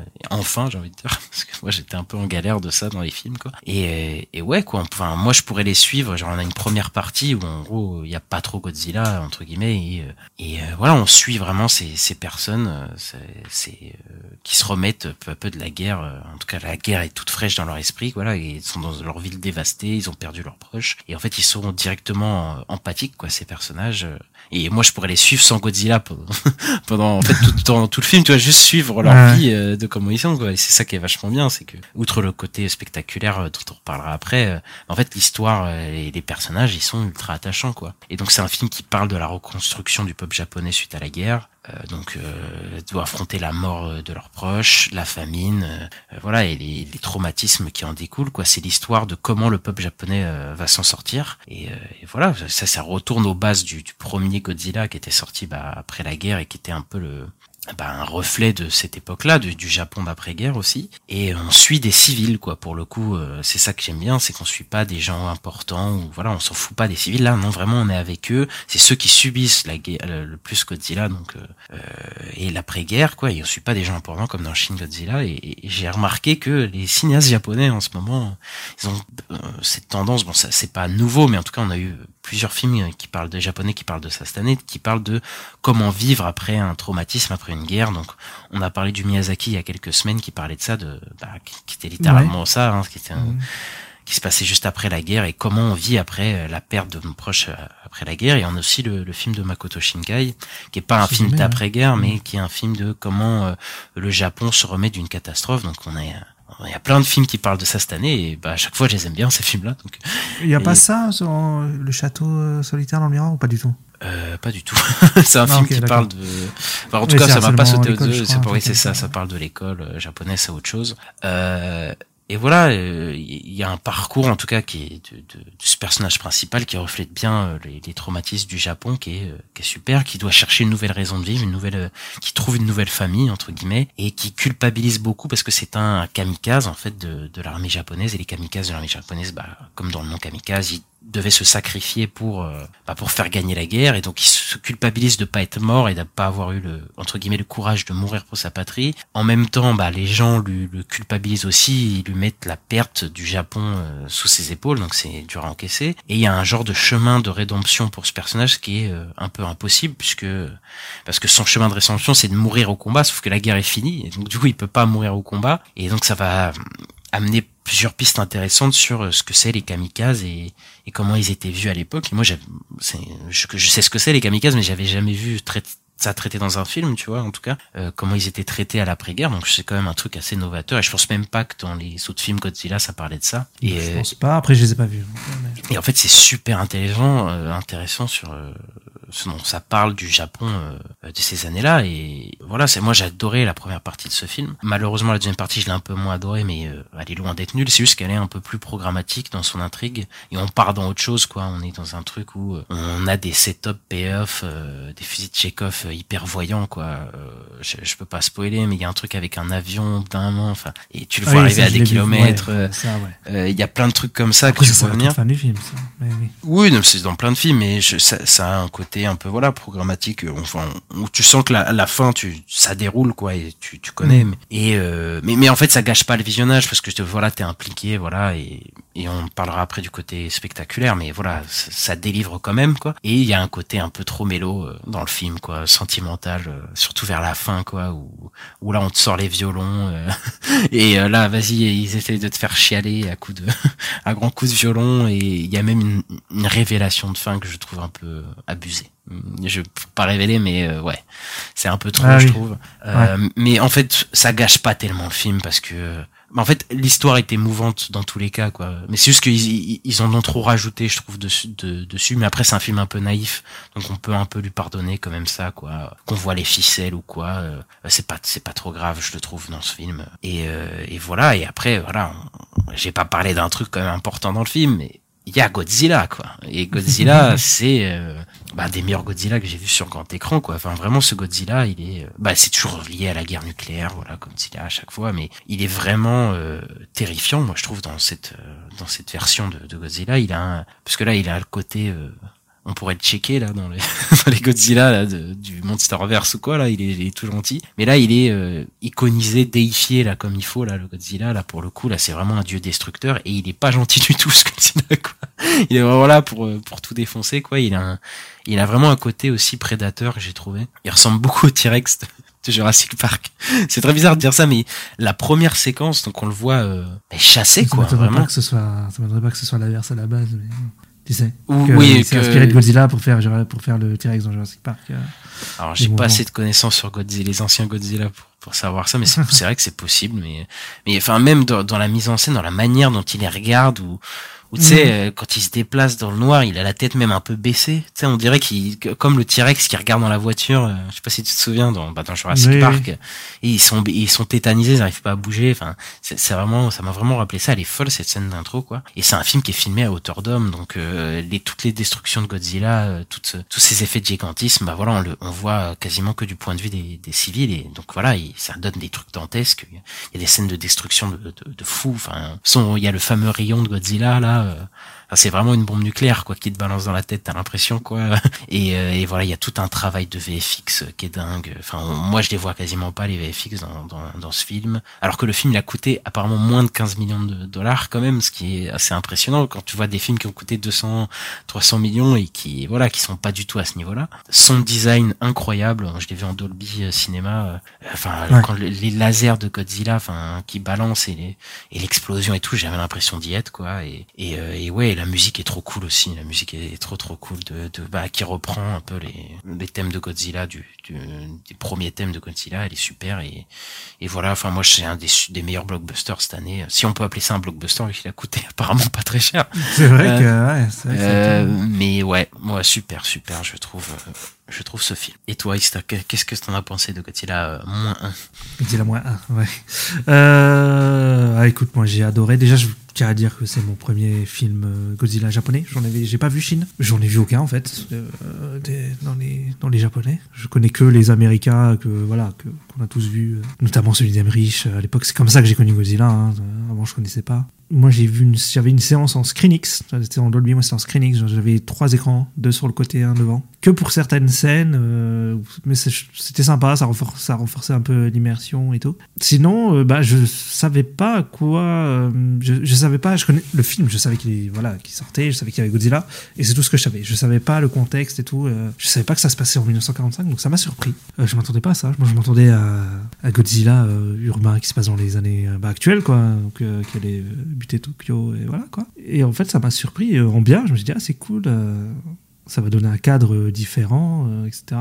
Et bah, moi, euh, l'histoire de, Koichi, bah, je l'ai trouvée euh, super attachant- euh, attachante, euh, super intéressante et tout. J'aime bien ce qui se passe au niveau euh, de la famille. Il crée une espèce de famille, mais en fait, c'est pas une famille de sang, mais euh, c'est ça, c'est une famille, euh, voilà, où il, se- met avec une fille, mais en fait, il est pas vraiment avec. Il a, ils ont une autre fille, mais c'est une fille, une fille qui en fait, euh, sa mère est morte, euh, donc c'est. euh, Ouais, un peu, c'est un peu la réunion des, des, bah, des défavorisés, quoi. Des, des... Ouais, c'est ça, ouais, ouais, ouais. Ouais, non, je trouvais que la, la famille était, ouais, la famille est attachante, euh, que Koichi, tout ça, c'est intéressant ce qui se passe. L'évolution de la famille, ce qui, voilà, c'est de, de, de la fille, comment ils vont gérer la fille, qu'est-ce qu'il veut, il veut pas, il veut pas, voilà, il veut pas se marier avec elle alors qu'il vit avec. Enfin, oui, enfin, enfin, en tout cas, j'ai trouvé qu'il y avait un vrai truc sur le côté humain en fait. Ça s'intéresse beaucoup au côté humain, là où souvent les humains dans les films Godzilla, c'est un peu euh, pas terrible, hein, souvent. Après, j'ai pas vu Shin Godzilla, mais En tout cas, dans les films américains. Euh... Bah, Ouais, Shin. Godzilla, c'est, c'est pareil aussi. Hein. Je- ah ouais, moi j'avais entendu que c'était un peu différent, que ça s'intéresse plus à l'humain quand même. Bah, en fait, ça s'intéresse aux institutions, mais euh, les, les personnages, euh, il y en a aucun qui est attachant ou quoi. D'accord. Ouais, là, euh, t'as vraiment, t'as un héros quoi. T'as un héros que tu suis du début à la fin. Bah, moi, ça me va. J'aime bien quand il y a un personnage principal. Des fois, ça me perturbe quand on fait des trucs euh, sans personnage principal. C'est, efficace et euh, ouais, euh, il y a beaucoup de passages en, mer avec Godzilla. J'ai trouvé ça cool avec les bateaux et tout. Et des fois, ça m'a fait penser un peu. Au... Tu parlais de Jurassic Park. Moi, ça moi, j'ai pensé aux Dents de la Mer pendant le film de Spielberg. Bizarre, mais. il y a peut-être un truc. Il y a peut-être un truc. Il faudrait creuser, mais il y a peut-être un- une influence de, de Spielberg dans son cinéma. Bon, après, dans tous les films, dans tous les blockbusters, euh, voilà, au bout d'un moment, ça s'inspire de Spielberg, euh, je pense. c'est- Ouais, bah oui. Enfin, c'est pas normal, mais voilà, c'est- souvent c'est ça, quoi. Ouais, bah ça. Après, c'est, c'est, moi, c'est le sentiment que j'ai eu hein, devant Mm. la scène, mais euh, voilà. Ouais, bah ouais. Mais après, moi, j'ai eu le, même sentiment dans, dans Godzilla quand des fois, tu sais, il suit, il suit le bateau et puis, euh, en fait, tu le vois à peine des fois. Tu sais, tu le vois même pas. Mais tu sais qu'il les suit et ils font des pièges, des machins. Ça m'a fait penser à la fin des Dons de la Mer où voilà, il est, le requin il est dans l'eau et puis il lance des pièges, des machins. Après, il se comme, bah, ça renforce aussi son côté prédateur, mais on le voit des fois, on voit juste son dos dans, voilà, comme un requin, quoi. ouais. On voit juste son, son, pas, ses ailerons, mais je sais pas ce qu'il a dans le dos, quoi. Mm. Mais qu'est-ce qu'il se déplace dans l'eau et voilà, quoi, qui s'apprête à attaquer. Et les scènes de destruction, c'est, c'est du, voilà, du, On dit pas du destruct porn ou quelque chose comme ça. Je crois qu'il y a un terme pour Du ça. destruct porn. Destruction Je, je porn. connais pas cette expression. Mais si, je crois que ça se dit. Mais, euh, mais ouais, c'est si vous aimez bien les villes qui explosent et tout, euh, comme il y avait beaucoup dans les années 90 avec les Independence Day et tout. Euh, là, c'est là on en a, on en a pour son pour son argent. Donc euh, c'est c'est assez impressionnant. euh, les- les- ouais, dès qu'il sort son laser, là, c'est c'est. Je me souviens pas avoir vu euh, Godzilla aussi puissant en fait. Ou en fait que tu sens vraiment. euh, c'est le, le chaos La quoi. puissance, oui, ouais, la puissance du truc. Parce que C'est pas le plus destructeur, mais dans ses effets, euh, dans sa mise en scène, on a vraiment l'impression que c'est le plus puissant. Alors que c'est ça. C'est pas celui qui fait le plus de dégâts, mais Parce que dans ceux, en- les, les films américains, je trouve que tu sens pas tellement la puissance alors qu'il détruit des villes et tout, mais je sais pas, ça fait pas. Je sais pas, il y a un truc euh, qui rend plus. euh, tu, tu- ouais, je sais bah, c'est moins bien mis en scène, tout simplement. C'est ouais, c'est ouais, ça doit être Et ça. puis hein, le parce sound que- design aussi, je trouve, est pour beaucoup. Enfin, vraiment, moi, euh, je me suis Ouais. pris de- des explosions dans la tête, euh, voilà quoi. Aussi les musiques super. Je sais que pas- je me suis dit plusieurs fois pendant le film que les musiques étaient chouettes. Ouais, ouais, ouais. Et euh, il y a ouais, il y a le thème de Godzilla qui revient deux trois fois. euh, je crois que c'est le vieux thème des années 50, mais un peu remixé, et qui est, qui est sympa à entendre. Et ouais, non, moi c'était un- une super expérience, euh, un des meilleurs films de l'année pour moi, euh, clairement. euh, je, Il sera peut-être dans ton top de l'année. Super personnages. Ouais, il y a moyen. Il y a des super personnages aussi secondaires. Notamment, moi j'aime bien le docteur qui est, qui est, qui est avec eux là, qui est voilà. Et, et même le capitaine, il est chouette. C'est vraiment, il y a des personnages euh, attachants tout le long. Le récit, il est cool. euh, Il se suit euh, avec plaisir. Il y a des, beaux effets spéciaux. Tu te demandes comment ils ont fait ça pour moins de 15 millions de dollars. Et, ouais, c'est un film assez fou. Et franchement, ouais, c'est clairement un des meilleurs films de l'année, comme je disais. hein. Il n'y a pas photo quoi. Et bah écoute, peut-être qu'il sera dans notre top de l'année, puisqu'on va faire un top de l'année à la fin de l'année, un top flop. Et bah il est bien parti pour Ista pour y être, donc donc on verra ça. Ouais, très bien. On passe à la suite. Ouais, on passe à quoi? Bon, on va passer à notre sortie euh, streaming de la semaine, puisqu'on va passer euh, à notre sortie Netflix pour un nouveau film de Sam Esmail, Leave the World Behind ou Le Monde après nous. Whatever it is, it's happening to all of us. I just want to know What is the truth?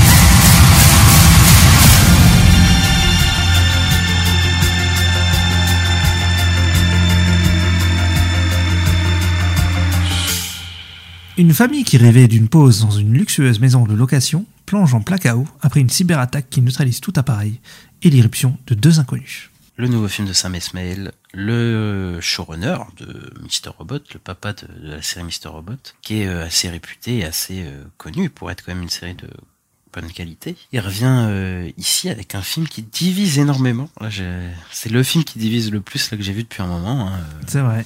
Live de là, sur les réseaux ça se déchire, il revient avec un film à, à 70 millions de patates. Euh, bon, on sent que le casting a pris une, grosse partie quand même, même s'il y a des séquences, voilà, on en reviendra, bah, euh, qui est découpé en plusieurs parties. Qu'est-ce que tu as pensé de ce film, euh, Ista? Bah déjà, on sent la patte de Sam Esmail puisqu'il a rajouté le côté cyberattaque qui n'est pas dans le parce que c'est une adaptation d'un livre. Et il n'est pas, ce n'est pas présent dans le livre de base. Donc euh, ça. voilà. Après, pour euh, un peu de contexte, parce que je, suis allé très vite, c'est un thriller psychologique euh, et un peu écologique sur un fond de fin du monde. Voilà, il y a, il y a plusieurs genres qui se mélangent dans ce film. C'est un film assez énigmatique, euh, à suspense. donc, euh, donc voilà. Bah moi, c'est le genre de film que j'aime bien, qui mélange un peu tout. Euh, J'avoue que j'ai j'ai bien aussi regardé le film sans savoir de quoi ça, ça allait parler. J'étais en mode, je sais pas ce qui va se passer. Donc j'ai regardé le film euh, comme ça, en mode, euh, je sais pas, je sais pas ce qui va se passer. Et voilà, euh, t'as as des scènes où t'as des, gros trucs qui se passent. euh, genre la première sur la plage, tu te dis mais qu'est-ce qui se passe? C'est bizarre. Je, alors moi, je sais que j'ai beaucoup aimé la réalisation du film, la mise en scène du film. Notamment, il y a un plan, je pense à un plan où tu vois euh, Mahershala Ali, donc euh, avec sa fille et l'autre couple, euh, ils sont séparés par la porte. Et tu vois à droite, à gauche, et ça fait un trait au milieu, et j'ai trouvé ça, ce plan génial. Il y a plusieurs plans comme ça que je trouve très cool. euh, La, caméra qui s'envole des fois, qui part dans une autre pièce, qui passe euh, d'une pièce à une autre, elle fait des. Elle monte, elle descend. Les acteurs, moi, je trouvais qu'ils jouaient bien. Euh, moi, j'ai plutôt, ouais, j'ai plutôt apprécié le film. Après, c'est vrai que je suis frustré, mais comme tout le monde, par la fin, est en mode, euh, c'est ça la fin, c'est bizarre. Mais, euh, mais j'aime bien un peu la, la critique de, de l'Amérique qui est faite euh, dans, dans le récit. Et je sais pas trop quoi dire de plus, parce qu'en vrai. euh, C'est- dur de parler du film sans spoiler, je Bah, pense c'est ça, ouais. mm. parce que c'est un film quand même à mystère où il y a, y a des mystères sur des mystères et donc euh, voilà mais mais mais euh, moi sans spoiler j'ai j'ai euh, j'ai pas détesté mon visionnage en tout cas quand j'ai regardé parce que c'est euh, bah, c'est un film qui qui on va dire mélange les genres comme comme on a dit euh, tout à l'heure. Et donc du coup en fait c'est assez intéressant. Il y a un genre de de film un peu énigmatique euh, parce que voilà ça mélange plusieurs genres. Il y a plusieurs mystères. Il y a chaque il y a des personnages qui cachent. T'as l'impression qu'ils cachent des choses. Et puis en fait il se passe des choses très bizarres de l'autre côté. Donc il y a un genre de mystère qui est alimenté. Et donc en fait on s'ennuie vraiment jamais je trouve euh, C'est ça. dans, dans, dans le film. Moi je- le film dure 2h15 je crois. Euh, tu Ouais. les sens pas passer du tout euh, voilà. Mais euh, j'ai un problème parce que le film il plonge jamais vraiment dans la promesse du film ce qui aurait pas été un problème sans cette fin bizarre. Donc je reparlerai dans, dans quelques minutes. Mais en gros, c'est le genre de film où tu demandes ce qui se passe tout le temps. Quoi. ça. Où t'as des personnes, enfin il y a un suspense qui est bien géré, mais t'as des personnages qui font des petits trucs où tu te demandes est-ce qu'il est vraiment gentil lui ou pas du tout quoi. Mais il y a quand même un ventre mou, euh, je trouve, dans le film, euh, milieu fin de film. euh, qui est euh, assez dommageable, même si ça se suit bien, mais il y, y a quand même euh, des, des trucs un peu dommageables. Sam Esme, il arrive bien à nous perdre, je trouve, dans le film, tu vois, à plusieurs endroits. Et surtout au début, ça marche bien, parce que, euh, par exemple, on a une situation géographique qu'on comprend pas vraiment dans le film, C'est vrai. qui est pas précise. Et, euh, ouais. Mm. mais c'est assez volontaire, je pense. Il y a un, un moment où euh, Ethan Hawke, le personnage d'Ethan Hawke, va prendre sa voiture pour aller voir en ville et, euh, et un- il va pas y arriver. Et après, il va Mm. revenir, il va dire je sais pas ce qui s'est passé, je sais plus où j'étais. Et en fait, ils sont complètement perdus. Il en est complètement perdu avec eux en fait dans cette maison au milieu de- des bois quoi, ou pas pas des bois, mais en gros genre de maison de campagne euh, avec de la végétation tout autour qui est loin de la ville quoi. Et donc euh, et donc voilà, je trouve qu'il enchaîne bien les idées de mise en scène. euh, il arrive toujours à garder la tension, tu vois. Il y a vraiment un sentiment paranoïaque, je trouve, dans le film, euh, qui est accentué par le, la Ouais. musique en plus, là, toutes les cinq secondes. Euh, il y a vraiment des, des plans séquences euh, assez virtuoses, surtout au début, là, où il nous présente toute la maison. euh, euh, et puis, il y a pas mal de, d'idées de mise en scène, quoi. Il y a des scènes de catastrophe aussi qui sont folles, je trouve. Ouais, elles sont, elles sont chouettes. Hein, ouais. Bien il y a euh, une scène avec un bateau, par exemple, qui est assez tendue comme scène, et, et la meilleure scène du film, pour moi, c'est la scène avec les Tesla Ouais, où euh, a fait assez référence à un autre film avec plein de plans séquences que je vais pas citer mais euh, euh, voilà je trouve que ça tient vraiment la route elle est vraiment bien faite et moi en tout cas j'étais vraiment avec eux là sur le coup j'étais vraiment euh, tendu quoi. Après euh, je trouve que le film il en fait un peu trop je pense au niveau de la mise en scène où euh, il y a plein de, de plans vus de plafond de plans zénithaux de il y a des scènes c'est juste des chants contre chants mais ils sont ils sont obligés de faire faire du style euh, d'accentuer quoi le, le côté malaise quoi il fait du en fait j'ai l'impression qu'il veut prouver qu'il sait faire du cinéma quoi Ouais. et donc en gros il est euh, Bah, Après, peut-être qu'il aime bien les, les réalisateurs comme euh, celui qui a fait The Remnant et tout, là, je sais plus comment il s'appelle. Euh, Inarritu ouais, Inarritu, parce que lui, il fait beaucoup ça aussi. Ouais mais il fait il fait enfin je veux dire il est dans un seul registre quand même euh, Inarritu là il lui il- enfin il, il fait euh, Oui, il rentre dans des serrures de porte il part ailleurs il y a tous des plans de plafond mais même sur des J'adore contre moi. tout simples tu vois Mm. euh, ils sont obligés de d'accentuer le truc de faire des zooms des des recadrages enfin tu sais il, il veut absolument euh, j'ai l'impression montrer qu'il sait faire du cinéma tu vois T'as fait une vidéo Et- YouTube, t'as t'as tout le temps des zooms.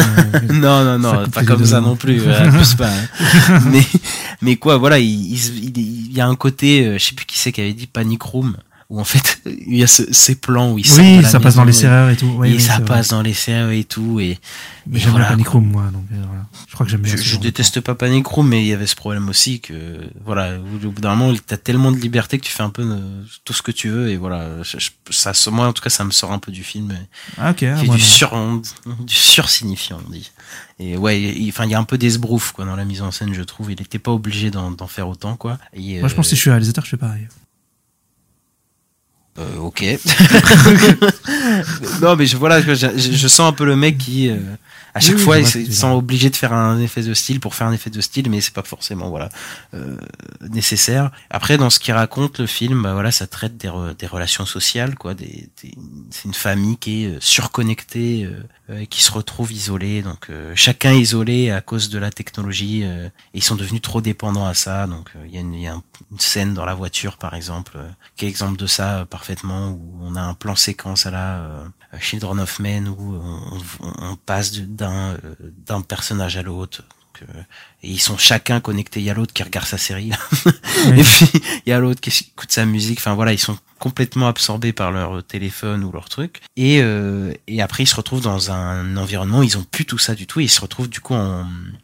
C'est un film qui traite de manque de communication entre les gens, et bah, ils deviennent complètement paranoïaques, hystériques. Il y a même un sous-texte un peu raciste, je pense au personnage de Julia Roberts, qui est euh, complètement... euh, on va dire qu'il y a des, gros préjugés sur le personnage de Marshall Ali parce que je, bah, je pense parce qu'il est noir et voilà quoi. Il y a un truc de ah est-ce que c'est bien leur maison et tout elle devient complètement paranoïaque. Euh, il y a même ce truc aussi de technologie quand Ethan Hawke par exemple est incapable de se déplacer d'un point à l'autre sans son GPS hein. c'est la même Oui, scène que je bah, disais c'est tout à l'heure où, Mm. où il n'arrive pas à trouver la ville parce que bah voilà il peut se euh, Hawke qui joue un personnage qui est complètement euh, pas débrouillard du tout quoi qui est un peu euh, foussard quoi. Et euh, ce que j'aime bien par contre c'est que tous les personnages sont ni bons ni mauvais. Ils ont tous euh, une facette un peu spéciale et le casting comme t'as dit il est très bon. Moi Julia Roberts je suis pas très fan mais là je joue vraiment un perso détestable mais elle le joue plutôt bien et qui est vraiment euh, l'inverse un peu Hawke qui est vraiment plus beaucoup plus conciliant je trouve euh, beaucoup plus euh, à l'écoute et tout mais euh, en même temps qui est beaucoup moins euh,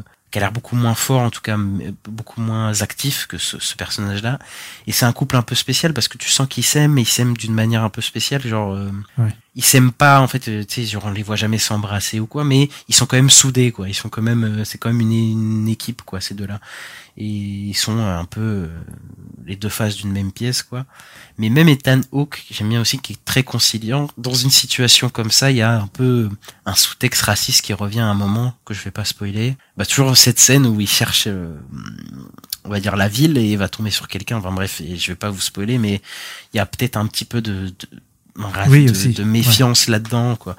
Ou pas forcément du racisme mais de méfiance dans ce genre de situation quoi. Et euh, voilà ils ont une super relation de couple euh, qui est super bien caractérisée je trouve.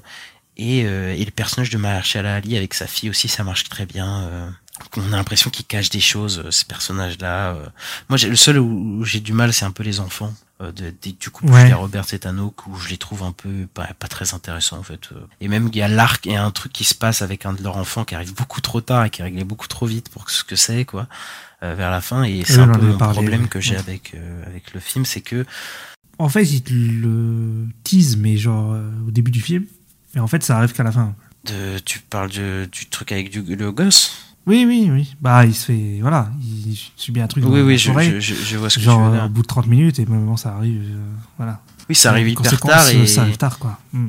et enfin c'est beaucoup trop tard je trouve dans le récit et surtout ça c'est à la fin est hyper brutal comment ça s'arrête le film quoi Euh, moi j'ai l'impression et je, je je sais plus qui disait ça mais on a l'impression que c'est euh, un bon début de série mais que c'est pas fini en fait que qu'il y a en fait il y a un moi je trouve qu'il y a un Oui. creux un peu au milieu du film euh, où c'est un peu trop redondant quoi. Et je sens un peu les longueurs du du, du film quoi où où t'as plusieurs scènes qui se répètent Ouais. euh, de scènes d'embrouille entre guillemets de réconciliation entre les personnages qui tournent un peu en rond et tu t'as envie de dire mais allez bougez-vous un peu. Et, euh, et voilà à la fin c'est trop brusque quand je trouve la dernière scène avec euh, une scène dans la voiture avec Marshall Ali où enfin tout est réglé en mode il y a quelques phrases et tout tu fais ah ouais mais non euh, ça ça marche pas trop tu vois. donc ouais j'ai un peu en fait j'ai pas détesté mon visionnage mais je trouve qu'il y a quand même euh, un, un arrière-goût de pas fini quoi dans le film de et de trop démonstratif pour moi donc euh, donc voilà j'ai pas détesté mon visionnage mais euh, ouais c'est pas non plus une réussite euh, pour moi ce film même si j'ai quand même passé un bon moment en le regardant D'accord, ok. Et puis je conseillerais aussi les gens de le voir parce que les avis sont tellement euh, différents qu'en fait Ouais. euh, faut peut-être se faire son propre avis sur le film euh. Ouais, je pense qu'il peut y avoir plusieurs lectures aussi sur le film. Tu peux peut-être un peu relancer le, le débat et ouais, je sais pas. J'ai, mais ouais, il y en a vraiment qui ont détesté, il y en a vraiment qui ont pas, qui ont aimé, qui ont vraiment adoré. Donc, euh, ouais, on vous conseille de le regarder quand même. C'était pas, c'était pas un mauvais film de toute façon. C'est pas un mauvais film. non c'est pas un- je, je dirais pas que c'est un mauvais film non plus quoi mais mais je, je trouve c'est un peu un potentiel gâché Voilà. Il, est, il est frustrant. Exactement. Et ben on va parler, euh, on va passer au dernier film euh, de cette semaine, puisqu'on va vous parler de la sortie Illumination de cette semaine, Migration. Une famille de canards convainc leur père surprotecteur de partir en vacances durant leur migration de la Nouvelle-Angleterre en passant par New York jusqu'aux Bahamas. Tel est le synopsis de Migration, le nouveau film Illumination. Donc euh, le studio qui vous a donné Moi Moche et Méchant, Les Mignons, euh, Mario en fin d'année, euh, enfin en fin d'année, en début d'année. Et bah c'est leur nouvelle sortie et je vais vous en parler tout seul puisque je l'ai vu tout seul et, et que je recommence à pas aux gens d'aller le voir, mais, mais ça c'est autre chose. Euh, alors c'est pas un film mauvais, voilà, euh, parce que là j'ai fait le mec méchant, mais non c'est pas un film mauvais du tout. Mais moi, euh, j'ai commencé par les points positifs, voilà, parce que sinon j'ai l'impression que je vais, je vais pas les, les énoncer. Mais en gros c'est un film qui suit très bien, quoi. C'est un film qui est euh, plutôt bien rythmé, qui a des très belles séquences, euh, qui a quelques séquences qui sortent du lot, surtout les séquences de vol qui sont super bien animées. euh, voilà, il y a les battements d'ailes, les plumes, euh, voilà, les, les- des passages dans la ville de New York, euh, à des grandes envolées euh, dans des euh, forêts et tout. Enfin, c'est vraiment, il y a des moments très très beaux, quoi.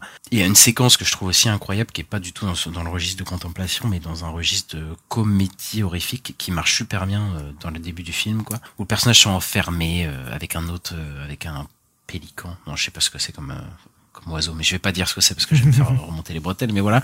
Et euh, en fait, on sait pas si elle est la personne est méchante ou pas, et ça marche super bien parce que c'est hyper drôle, mais en même temps c'est hyper flippant dans, dans certains côtés. Et ça, c'était vraiment bien fait, c'était vraiment une bonne idée. On voyage pas mal, il y a pas mal d'environnement, la ville, euh, la Cambrousse, euh, la forêt, enfin tout ça, il y a plein de trucs. Très bien doublé en parce que je l'ai vu en VF. Euh, Pio Marmaille et Laure Calamy, du coup, euh, deux euh, stars montantes du cinéma français. Enfin, montantes. Ils sont déjà bien installés, mais voilà, moi je les aime beaucoup. Et, euh, et voilà, c'est à peu près tout. Parce que, bah après, à part ça, moi, pas mal, ça va. c'est déjà pas mal. J'ai déjà sorti quelques trucs pas mal, tu vois. Euh, j'ai essayé de, de sortir des trucs qui sont pas trop dégueux. Mais voilà, niveau animation, pour moi, c'est la même 3D qu'on a depuis euh, depuis une vingtaine d'années, quoi. Il y a rien de nouveau euh, à ce niveau-là visuellement.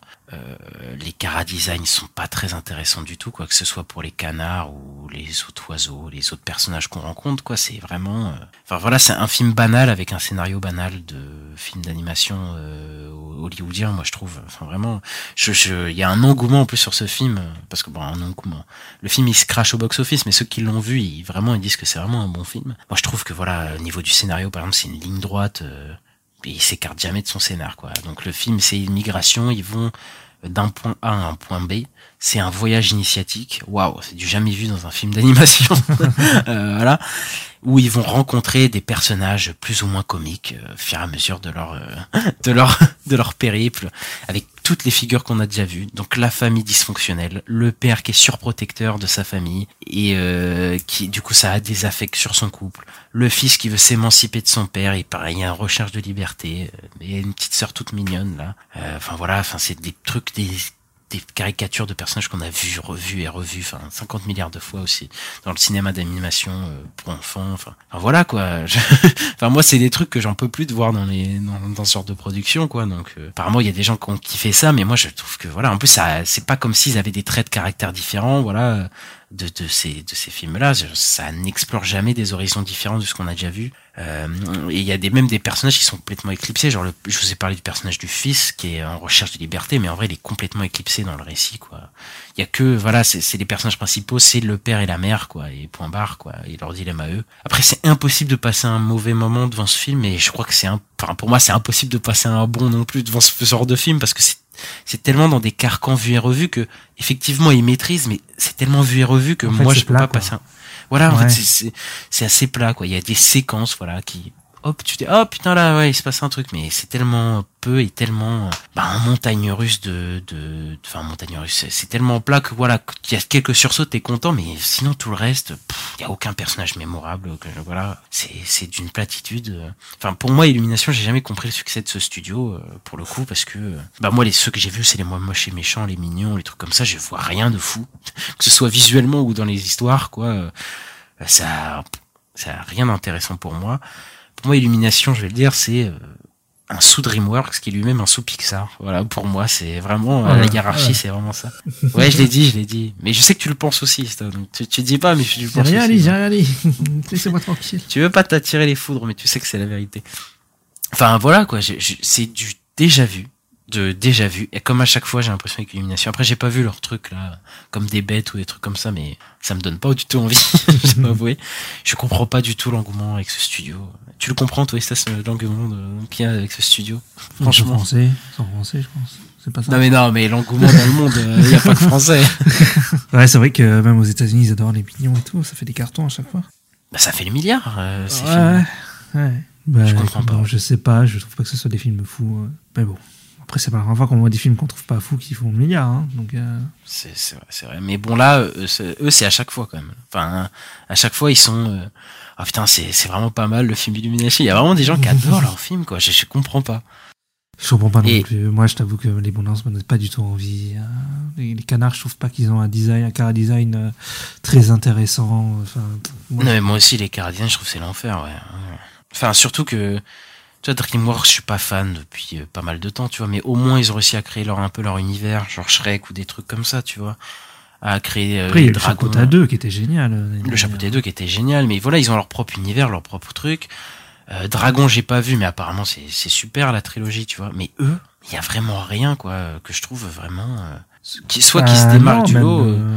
même nous, Mario, on n'est pas trop fan hein, de Mario. Bah, on en reparlera sûrement en fin d'année de ça. Ouais. On va vous parler dans malheureusement pas les tops, mais mais ouais quoi, c'est très lisse. En fait, c'est ça, voilà, c'est lisse comme euh, comme C'est lisse, c'est ouais, c'est- les développements des personnages sont très, ouais, sont très, très légers quoi. C'est, enfin, en tout cas, en fait, c'est du déjà Mario, vu, il y a rien du tout quoi. Oui, bah ça. Spoil pas trop notre avis sur Mario, on en reparlera. Oui, c'est vrai. ouais. Après, j'ai pas Euh, vu, les- j'ai pas vu Migration. mais, euh, Non, mais t'as raison, c'est ça. C'est vraiment ça, quoi. Et, euh, et de toute façon, voilà, on vous en reparlera de, de Mario, de l'illumination de ça en fin d'année.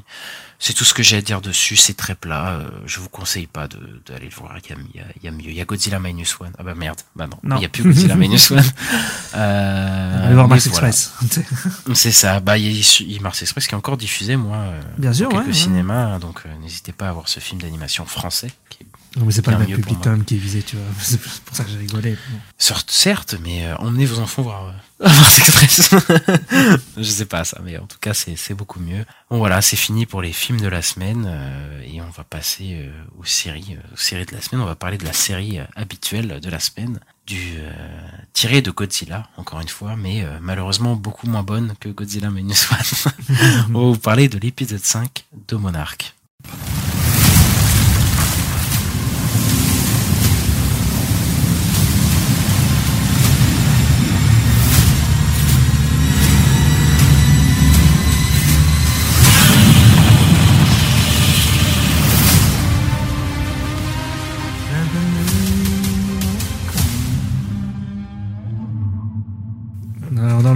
Dans le dernier épisode de Monarch, euh, le personnage était euh, c'est en Alaska, je crois. Ils se sont fait chasser par un gros monstre bleu qui était plutôt stylé, qui a voulu les bouffer. Ils arrivent à s'échapper à la fin de l'épisode. Et il y a un hélicoptère qui va les chercher et ils arrivent chez Monarch. Et donc on reprend à ce moment, juste après, où on voit que les personnages sont en prison. Enfin, sont emprisonnés en tout cas dans des cellules à part, par, euh, Monarch. Et, et voilà. Et alors, séduit par cet épisode 5, Ista? Bah, j'avais vraiment pas aimé, euh, nous deux, on avait vraiment pas aimé le dernier. Euh, là, moi, je l'ai trouvé sympa. Moi, ça- j'ai suivi sans déplaisir. Bon, il n'y avait pas de monstre, c'était un peu décevant qu'il n'y avait pas de monstre. Mais j'ai bien aimé euh, tout le, le côté euh, background de Kate, euh, dans les flashbacks, tout ça. Bah, tout ce qui... En fait, là, ça, ça, vraiment, ça se concentre vraiment sur Kate. Euh, on voit sa mère, on voit enfin sa mère, parce que sa mère, on, bah, elle était au téléphone avec elle dans le premier épisode. Et moi, je m'étais dit, euh, ouais, sa mère, il n'y aura pas un truc avec elle. Bah voilà, on l'a vu. C'était cool euh, de. Ouais, c'était. C'était plutôt chouette. Il y avait Mona- il y avait le côté monarque aussi avec Lee, euh, voilà, qui, qui, qui nous tease des trucs. Ouais, j'ai trouvé que le trio là marchait pas trop mal dans, dans cet épisode-là, les trois acteurs, les trois jeunes, euh, comparé aux autres. Là, je trouvais qu'il y avait un truc qui commençait à se créer entre les entre eux. Après, euh, qu'est-ce que je, je- voilà, c'était sympa. c'est pas. Ouais, c'est- voilà. pas de, pas de monstre, pas de séquence dans le passé, t'es déçu Bah, je suis pas forcément accroché à ça, mais c'est vrai que j'aime bien quand il y a des monstres, quand même, c'est cool. Les séquences dans le passé, bah, faut voir ce que ça raconte. Mais c'est vrai que ça fait deux épisodes qu'il n'y a pas de séquence dans le passé. Euh, bon, je pense que ça va revenir parce que bon, c'est bizarre quand même. Ils font tout le générique là-dessus et en mode euh, il y a deux timelines et on n'a qu'une timeline depuis deux épisodes. Je trouve ça étrange. Peut-être qu'on va avoir un épisode qui se passe, que dans le passé. hein. Bon, après, moi, je vais pas me plaindre la séquence du passé, j'en ai rien à foutre. Euh, parce que voilà, j'aime pas les personnages euh, du, du passé. Mais euh, ouais, bah en fait, cet épisode. euh, Bah après, j'aime bien faire ça. Euh, l'épisode de Monarch, c'est qu'il te désamorce ce qui s'est passé à la fin de l'épisode dernier. Là, nos personnages, ils se font enfermer. Ça dure 5 minutes et ils sont libérés. Oui, c'est vrai. ouais. et ils sont relâchés très vite. Du coup, euh, Après, ils sont relâchés, mais ils les suivent en scred. Voilà quoi. Oui, mais après voilà, c'est une stratégie, mais genre on Ouais. te vend qu'ils vont être avec Monarch, et en fait non, pas du tout, ils vivent leur vie. Enfin, après ils retournent du coup aux États-Unis. J'ai bien aimé dans cet épisode qu'on voit un peu les, enfin, ça- je crois que c'est dans l'épisode 1 ou 2 qu'on voyait les répercussions un peu de Godzilla sur la population, et là on retrouve un Oui. peu ça en ville, où genre il y a une publicité. euh, qui parle de Godzilla et des événements et tout euh, quand ils arrivent à l'aéroport puis là on retrouve la ville d- une- San Francisco je crois qui est dévastée euh, donc qui a été dévastée par par Godzilla et euh, du coup voilà on a des flashbacks euh, et on voit ce que la ville était avant et ce qu'elle est maintenant donc euh, on a un contraste euh, entre les deux quoi avec une lumière hyper Ouais, chaude euh, ça, je trouvais ça hyper-. Hmm. hyper accueillant. d'ailleurs il y a un clin d'œil je sais pas si c'est un clin d'œil De mais ils mettent euh, J-Day minus one euh, au bout d'un moment et je me suis dit est-ce qu'ils font un clin d'œil à Godzilla minus one dans cet Bah, épisode parce qu'il sort? Tu crois? Je pense même pas. Hein. bah, il y a écrit JD minus one et je me suis dit, mais en vrai, c'est. Ouais, mais il y a moins 2 aussi. Il y a moins 2 et après. oui, il y a moins 2 et après il y a moins 1. Et je me suis dit, Ouais. en vrai, c'est possible, vu que le film il sort, c'était comme par hasard euh, la semaine où il y a ça. Je me dis, putain, ils ont, s'ils ont pensé à ça, ils sont forts, quoi. Euh, enfin bref, voilà, c'était un petit aparté. et voilà, j'ai j'ai bien aimé ce côté, voilà, revisiter les, les, les débris, les décombres. J'ai- J'aime beaucoup aussi la relation que Kate a avec sa mère. Ouais. Euh, c'est assez touchant. Du coup, on voit le. euh, J'aime bien le passé de Kate. euh, qu'on voit euh, comment elle était avec ses élèves. Tu vois, on- parce que bon, on a- moi j'avais complètement zappé qu'elle était euh, Pareil. et enseignante quoi. Et là, on voit vraiment qu'elle avait été avec ses élèves, qu'elle avait une petite copine. Voilà. Et il y a ces PTSD qui reviennent parce que ça, ça faisait longtemps qu'on les avait pas vus depuis les premiers épisodes. Enfin, la PTSD, bah parce qu'elle est l'endroit là où ses élèves ils sont morts. Donc euh, Les PTSD reviennent euh, vraiment fort et voilà c'est elle est un peu perdue dans ses pensées euh, et sait plus trop où elle est et l'actrice joue pas trop mal euh, surtout que j'aime bien aussi qu'elle euh, on revoit l'abandon de son père et qu'elle voit en Kentaro son père à un moment. Donc elle l'engueule un peu alors que c'est pas lui mais comme c'est son fils aussi il y a un peu ce reflet là qu'elle voit. Donc ça j'avais j'avais bien aimé. Euh, voilà. Par contre euh, enfin son personnage ils le font euh, qu'elle trompe sa petite copine de l'époque. Je trouve que c'était inutile de faire ça. C'est genre pour montrer la culpabilité enfin de- Ouais, c'est ça, parce que juste derrière, après, quand elle se rappelle de ça, elle fait Ouais, est-ce que je, je mérite de vivre Un truc comme ça. Je trouve que son perso, il avait horrible que pas du tout besoin de ça pour euh, avoir son sentiment Pas de culpabilité. Enfin, elle avait déjà Mm. perdu ses élèves. Elle n'a pas besoin de. Après, je, je sais ce qu'ils essaient de faire, c'est qu'ils essaient de mettre un parallèle euh, bah, Avec la père. tromperie de son père, euh, voilà, Bien sûr, et, ouais. et elle, mais. Est-ce que c'était vraiment nécessaire de rajouter ça en mode ah putain j'étais une mauvaise copine aussi euh, c'est bon. Non non t'as des PTSD parce qu'il y a Godzilla qui a défoncé le, le, le, le bus de, scolaire de ton de ton école voilà. C'est voilà pourquoi tu te sens coupable mais ça y avait y avait pas besoin de plus quoi. Enfin bref. Ils sont sentis obligés de faire ça euh. J- j- la zone protégée euh, dévastée j'aurais aimé qu'ils en fassent plus soit qu'on ait des monstres soit que que l'épisode soit plus tendu parce que j'ai enfin les flics là Ouais, c'est un peu ridicule quoi Bah, même euh, l'autre, il chante et tout, ça, j'ai pas compris. non mais attends dit qu'il faut être discret, il prend les chips, il chante et tout. non mais Kentaro Ouais. il fait des blagues nulles et tout d'un coup Ouais. Ça n'a Oui. rien à voir avec le perso qu'il était avant genre Ouais, on est euh, d'accord que le perso, il a changé. Il est- il est Ah mais du tout au tout là, il est devenu, euh, euh, il est devenu genre euh, grand guignolesque, euh, devenu, en plus il est devenu trop sympathique avec tout le monde là, c'est la fête tu vois. Genre je suis en mode mais c'est pas le même personnage, genre euh, j'ai l'impression qu'ils sont en train de, ils se sont dit, ah faudrait peut-être faire sympathiser les persos, du coup là on va faire un, qu'ils sympathisent genre bien entre eux et tout quoi. Genre euh, il sympathise avec sa sœur euh, alors que le mec était trop froid depuis quatre épisodes. euh. Enfin c'est beaucoup trop brusque je trouve pour son personnage. Ouais, mais c'est peut-être pour dire ça fait un moment qu'ils sont ensemble et ils commencent à se connaître. Et je pense Ouais, mais tu fais ça, du coup au fur et à mesure. Tu fais pas ça d'un coup, quoi. Le mec, euh, enfin, Ouais, il y a, ouais, il y a l'épisode d'avant, il était, il continuait d'être désagréable avec tout le monde. et là, d'un coup, il est en mode. C'est Je vrai qu'il chips et je dans l'épisode d'avant. Ouais, ouais. Bon, je, je sais Après, pas. il ils ont- y a des ellipses, là, ils sont en voyage en avion, on n'a pas vu. Ouais, bon. Moi, j'y crois pas trop à ces, à ces trucs. Non, mais même Et- le fait qu'ils gueulent et tout, et que les flics, ils, ils chantent et tout, les pubs. Oui, là. non, mais, non, mais c'est n'importe quoi. il, a- il, il chante, oui, il faut être discret, attention, on a une mission spéciale, et mettre à chanter, non, mais n'importe quoi. Et ouais, même le paquet de chips, ça a aucun sens. De- de- que le mec, il sorte, le paquet, non, mais c'est bon, euh, tu sais, genre, euh, on dirait d'un coup, il devient un comic relief, euh, d'un autre film, quoi. Et, euh, et son ex, moi, je la supporte toujours pas, euh, enfin, elle sert à rien dans cet épisode, je trouve. genre, que si elle était pas là, ça aurait rien changé, parce que encore, le Kentaro, si, bah, elle sert à. Elle sert pour Kate. À la remettre. euh, à la rassurer, tout ça. Ouais, même ça encore, parce que vraiment tout l'enjeu c'est entre Kentaro et, et elle. Et genre vraiment, je sens que Kentaro et elle, bon, s'est mis au forceps, mais voilà, ils, chantent ensemble, voilà, ils ont la complicité vis-à-vis de leur père, mais elle, euh, oh j'en peux plus. Bah, en plus, ça façon, dans ce qu'on comprend, euh, c'est pas. Bah, je pense qu'elle va plus être dans le groupe, je sais pas. Non? Enfin, je sais pas. Ou après, je pense qu'ils vont faire euh, le fait qu'elle, enfin voilà, il y a une révélation comme quoi elle veut travailler avec Monarch pour retourner chez elle, et je pense qu'à la fin, elle va faire rétropédalage, elle va faire non mais en fait, euh, non, je vous trahis pas, en fait, je vous aime bien, enfin tu sais, ça va être un Ah, c'est pas sûr. C'est pas sûr. C'est ah, c'est pas sûr. Hein. Il y a Bon, une saison je- 2 derrière, euh, pas sûr. hein. Oh, je sais, ouais, c'est vrai qu'il peut faire une saison 2, mais j'ai pas pensé à ça. Mais en tout cas, dans le, je, je suis sûr que euh, elle va quand même être en mode non, mais je les aime bien en fait au fond. Et bon voilà, et elle va se remettre avec Kentaro. Allez. Euh, en plus son secret là, il dure depuis trop longtemps là. Je, je, je vais arrêter de nous teaser son truc là. Je l'avais déjà dit la dernière fois. Il nous tease son truc là, mais c'est bon, dites-nous ce que c'est là. Genre, on en peut plus. Bah, déjà, on apprend quand même un truc sur elle, c'est qu'elle s'appelle pas May, elle s'appelle Lyra. Oui. Voilà. Mais mais ça j'ai pas compris parce qu'en fait je crois que c'est sa sœur, mais en fait c'est pas sa sœur. Bah, c'est il elle. semblait aussi que c'était sa sœur, mais non. Mais c'est en fait, elle. je crois que c'est un double identité, mais pourquoi elle cache son identité? On sait pas pourquoi, voilà. Bah, c'est on sait c'est pas. tr- Bah ouais. C'est très énigmatique. Elle est- Je sais pas, il nous tease un truc depuis le début avec elle. J'espère que ça vaudra le coup, son secret, parce que je... Moi, j'aime bien les dire comme ça, je t'avoue. J'aime bien un peu réfléchir, théoriser, tout ça. Ce genre de truc, j'aime bien, moi. Ouais, moi, je, je trouve pas ça intéressant. Enfin, en tout cas, ça peut être intéressant au début, mais au bout d'un moment, tu dois, enfin, tu dois y aller, quoi. Et je sais pas, ça fait, pour moi, ça dure trop longtemps. Et voilà, euh, je, je sens qu'ils qu'ils la mettent là en plus pour faire un retournement de situation. euh, Donc, d'un moment, c'était la méchante. Et en fait, elle vous a vendu et tout. Enfin, bref. Euh, j'ai bien aimé aussi, euh, au bout d'un Ouais. moment, quand ils arrivent dans la tour, euh, Mhm. le fait que la spécialité des deux enfants euh, leur permette de trouver ce que le père cache. Oui. si cette séquence, elle est complètement nawak. c'est complète, enfin, c'est un truc, on, on est dans Indiana Jones, quoi. Oui, vraiment, ils, bon. ils font des trous dans une feuille et hop, ils annulent, ils, ils, mettent par rapport à le- au rayon du soleil et ça, et ça pointe sur la map, enfin, n'importe quoi, quoi.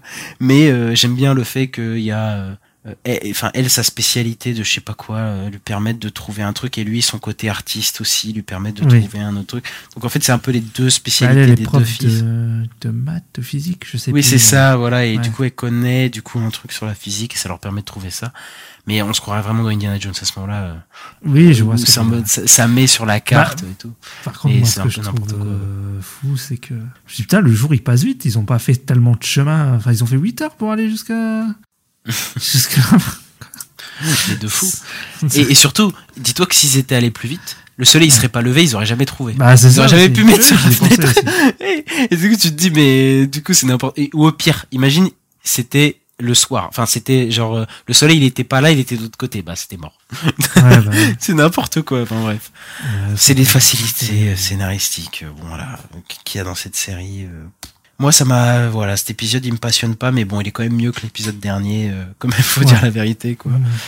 Et euh, du côté de Kurt Russell, il se passe pas grand chose. Il y a toujours un mystère, en gros. Kurt Russell, il sait beaucoup plus de choses qu'il euh, Ouais. qu'il veut l'admettre. euh. Il y a une, une belle, un beau moment aussi avec Kurt Russell qui, euh, où on lui projette euh, via un projecteur. euh, Oui. euh, c'est bah, c'est des vidéos de lui avec euh, ses anciens potes. quoi. Mm. Et au bout d'un moment, il se retourne et son visage, il match le visage de Wyatt Russell au même moment. Voilà. Oui, oui, c'est vrai, il y a le visage de sur son visage, ouais, encore une Et ils aiment bien, euh, Ouais. ils aiment bien faire ça, quoi, pour montrer que regardez, on a les deux, quoi. Et là, c'est la troisième fois de suite. T'es en mode ouais, bon, calmez-vous quand même, calmez-vous, on a compris euh, que c'était le même personnage maintenant. Et, euh, et voilà, quoi. Et, comme tu m'avais indiqué la dernière fois, il rappelle le- l'âge de Lee, Oui. qui a 90 ans. Et donc, du coup, est-ce que c'est pas un élément qui va servir à l'histoire, pour le coup? Bah, moi, je pense que si. Moi, je, je suis sûr, là. Ça, ça fait deux fois qu'ils en parlent. C'est pas pour rien. Ils cachent un truc, clairement. Moi, j'avais ma théorie du voyage du temps dans le temps, du dernier épisode, qui est complètement loufoque. Mais en fait, plus ça avance, plus je me dis possible. possible qu'on voyage dans le temps. ça m'étonnerait que- pas, franchement. Ça Et qu'en fait, ça se trouve, Kurt Russell, il a voyagé 20 ans dans le temps et quand il est revenu, voilà, il avait, il avait pas pris une ride ou je sais pas quoi. Ouais. Non, mais ce serait pas étonnant. hein.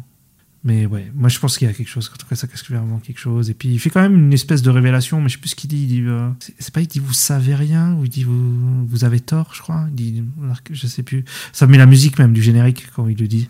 Genre en mode il fait une révélation de fou. Mais en fait, euh, je, je sais plus c'est quoi. Je crois qu'il dit qu'en gros, ils s'y font genre, ils, ont, ils savent quelque chose et en fait, lui, il sait des choses qu'ils savent pas ou je sais pas. Ouais, c'est ça. Oui, en gros, c'est ça. ouais. Donc ouais. Bon, on est à l'épisode. C'était l'épisode 5. C'est ça, on est à la mi-saison. On est à la mi-saison. Donc il en reste 5. Ok. Donc ça finira vers euh, janvier, quoi, dans le mois de janvier, normalement. C'est ça, début janvier, euh, ou Mm. mi- mi-janvier plutôt. Donc, euh, on, Ouais. on- ouais, on finira la série jusqu'au bout. Ah bah oui. Et, et voilà, on vous en reparlera de toute façon la semaine prochaine, encore une fois, Monarch Legacy of Monsters. Et on va passer à une série que tu vas nous parler, Ista. Euh, ouais, on va parler du spécial numéro 3 de Doctor Who. Alors, euh, donc il y a eu le, troisième et donc le dernier épisode.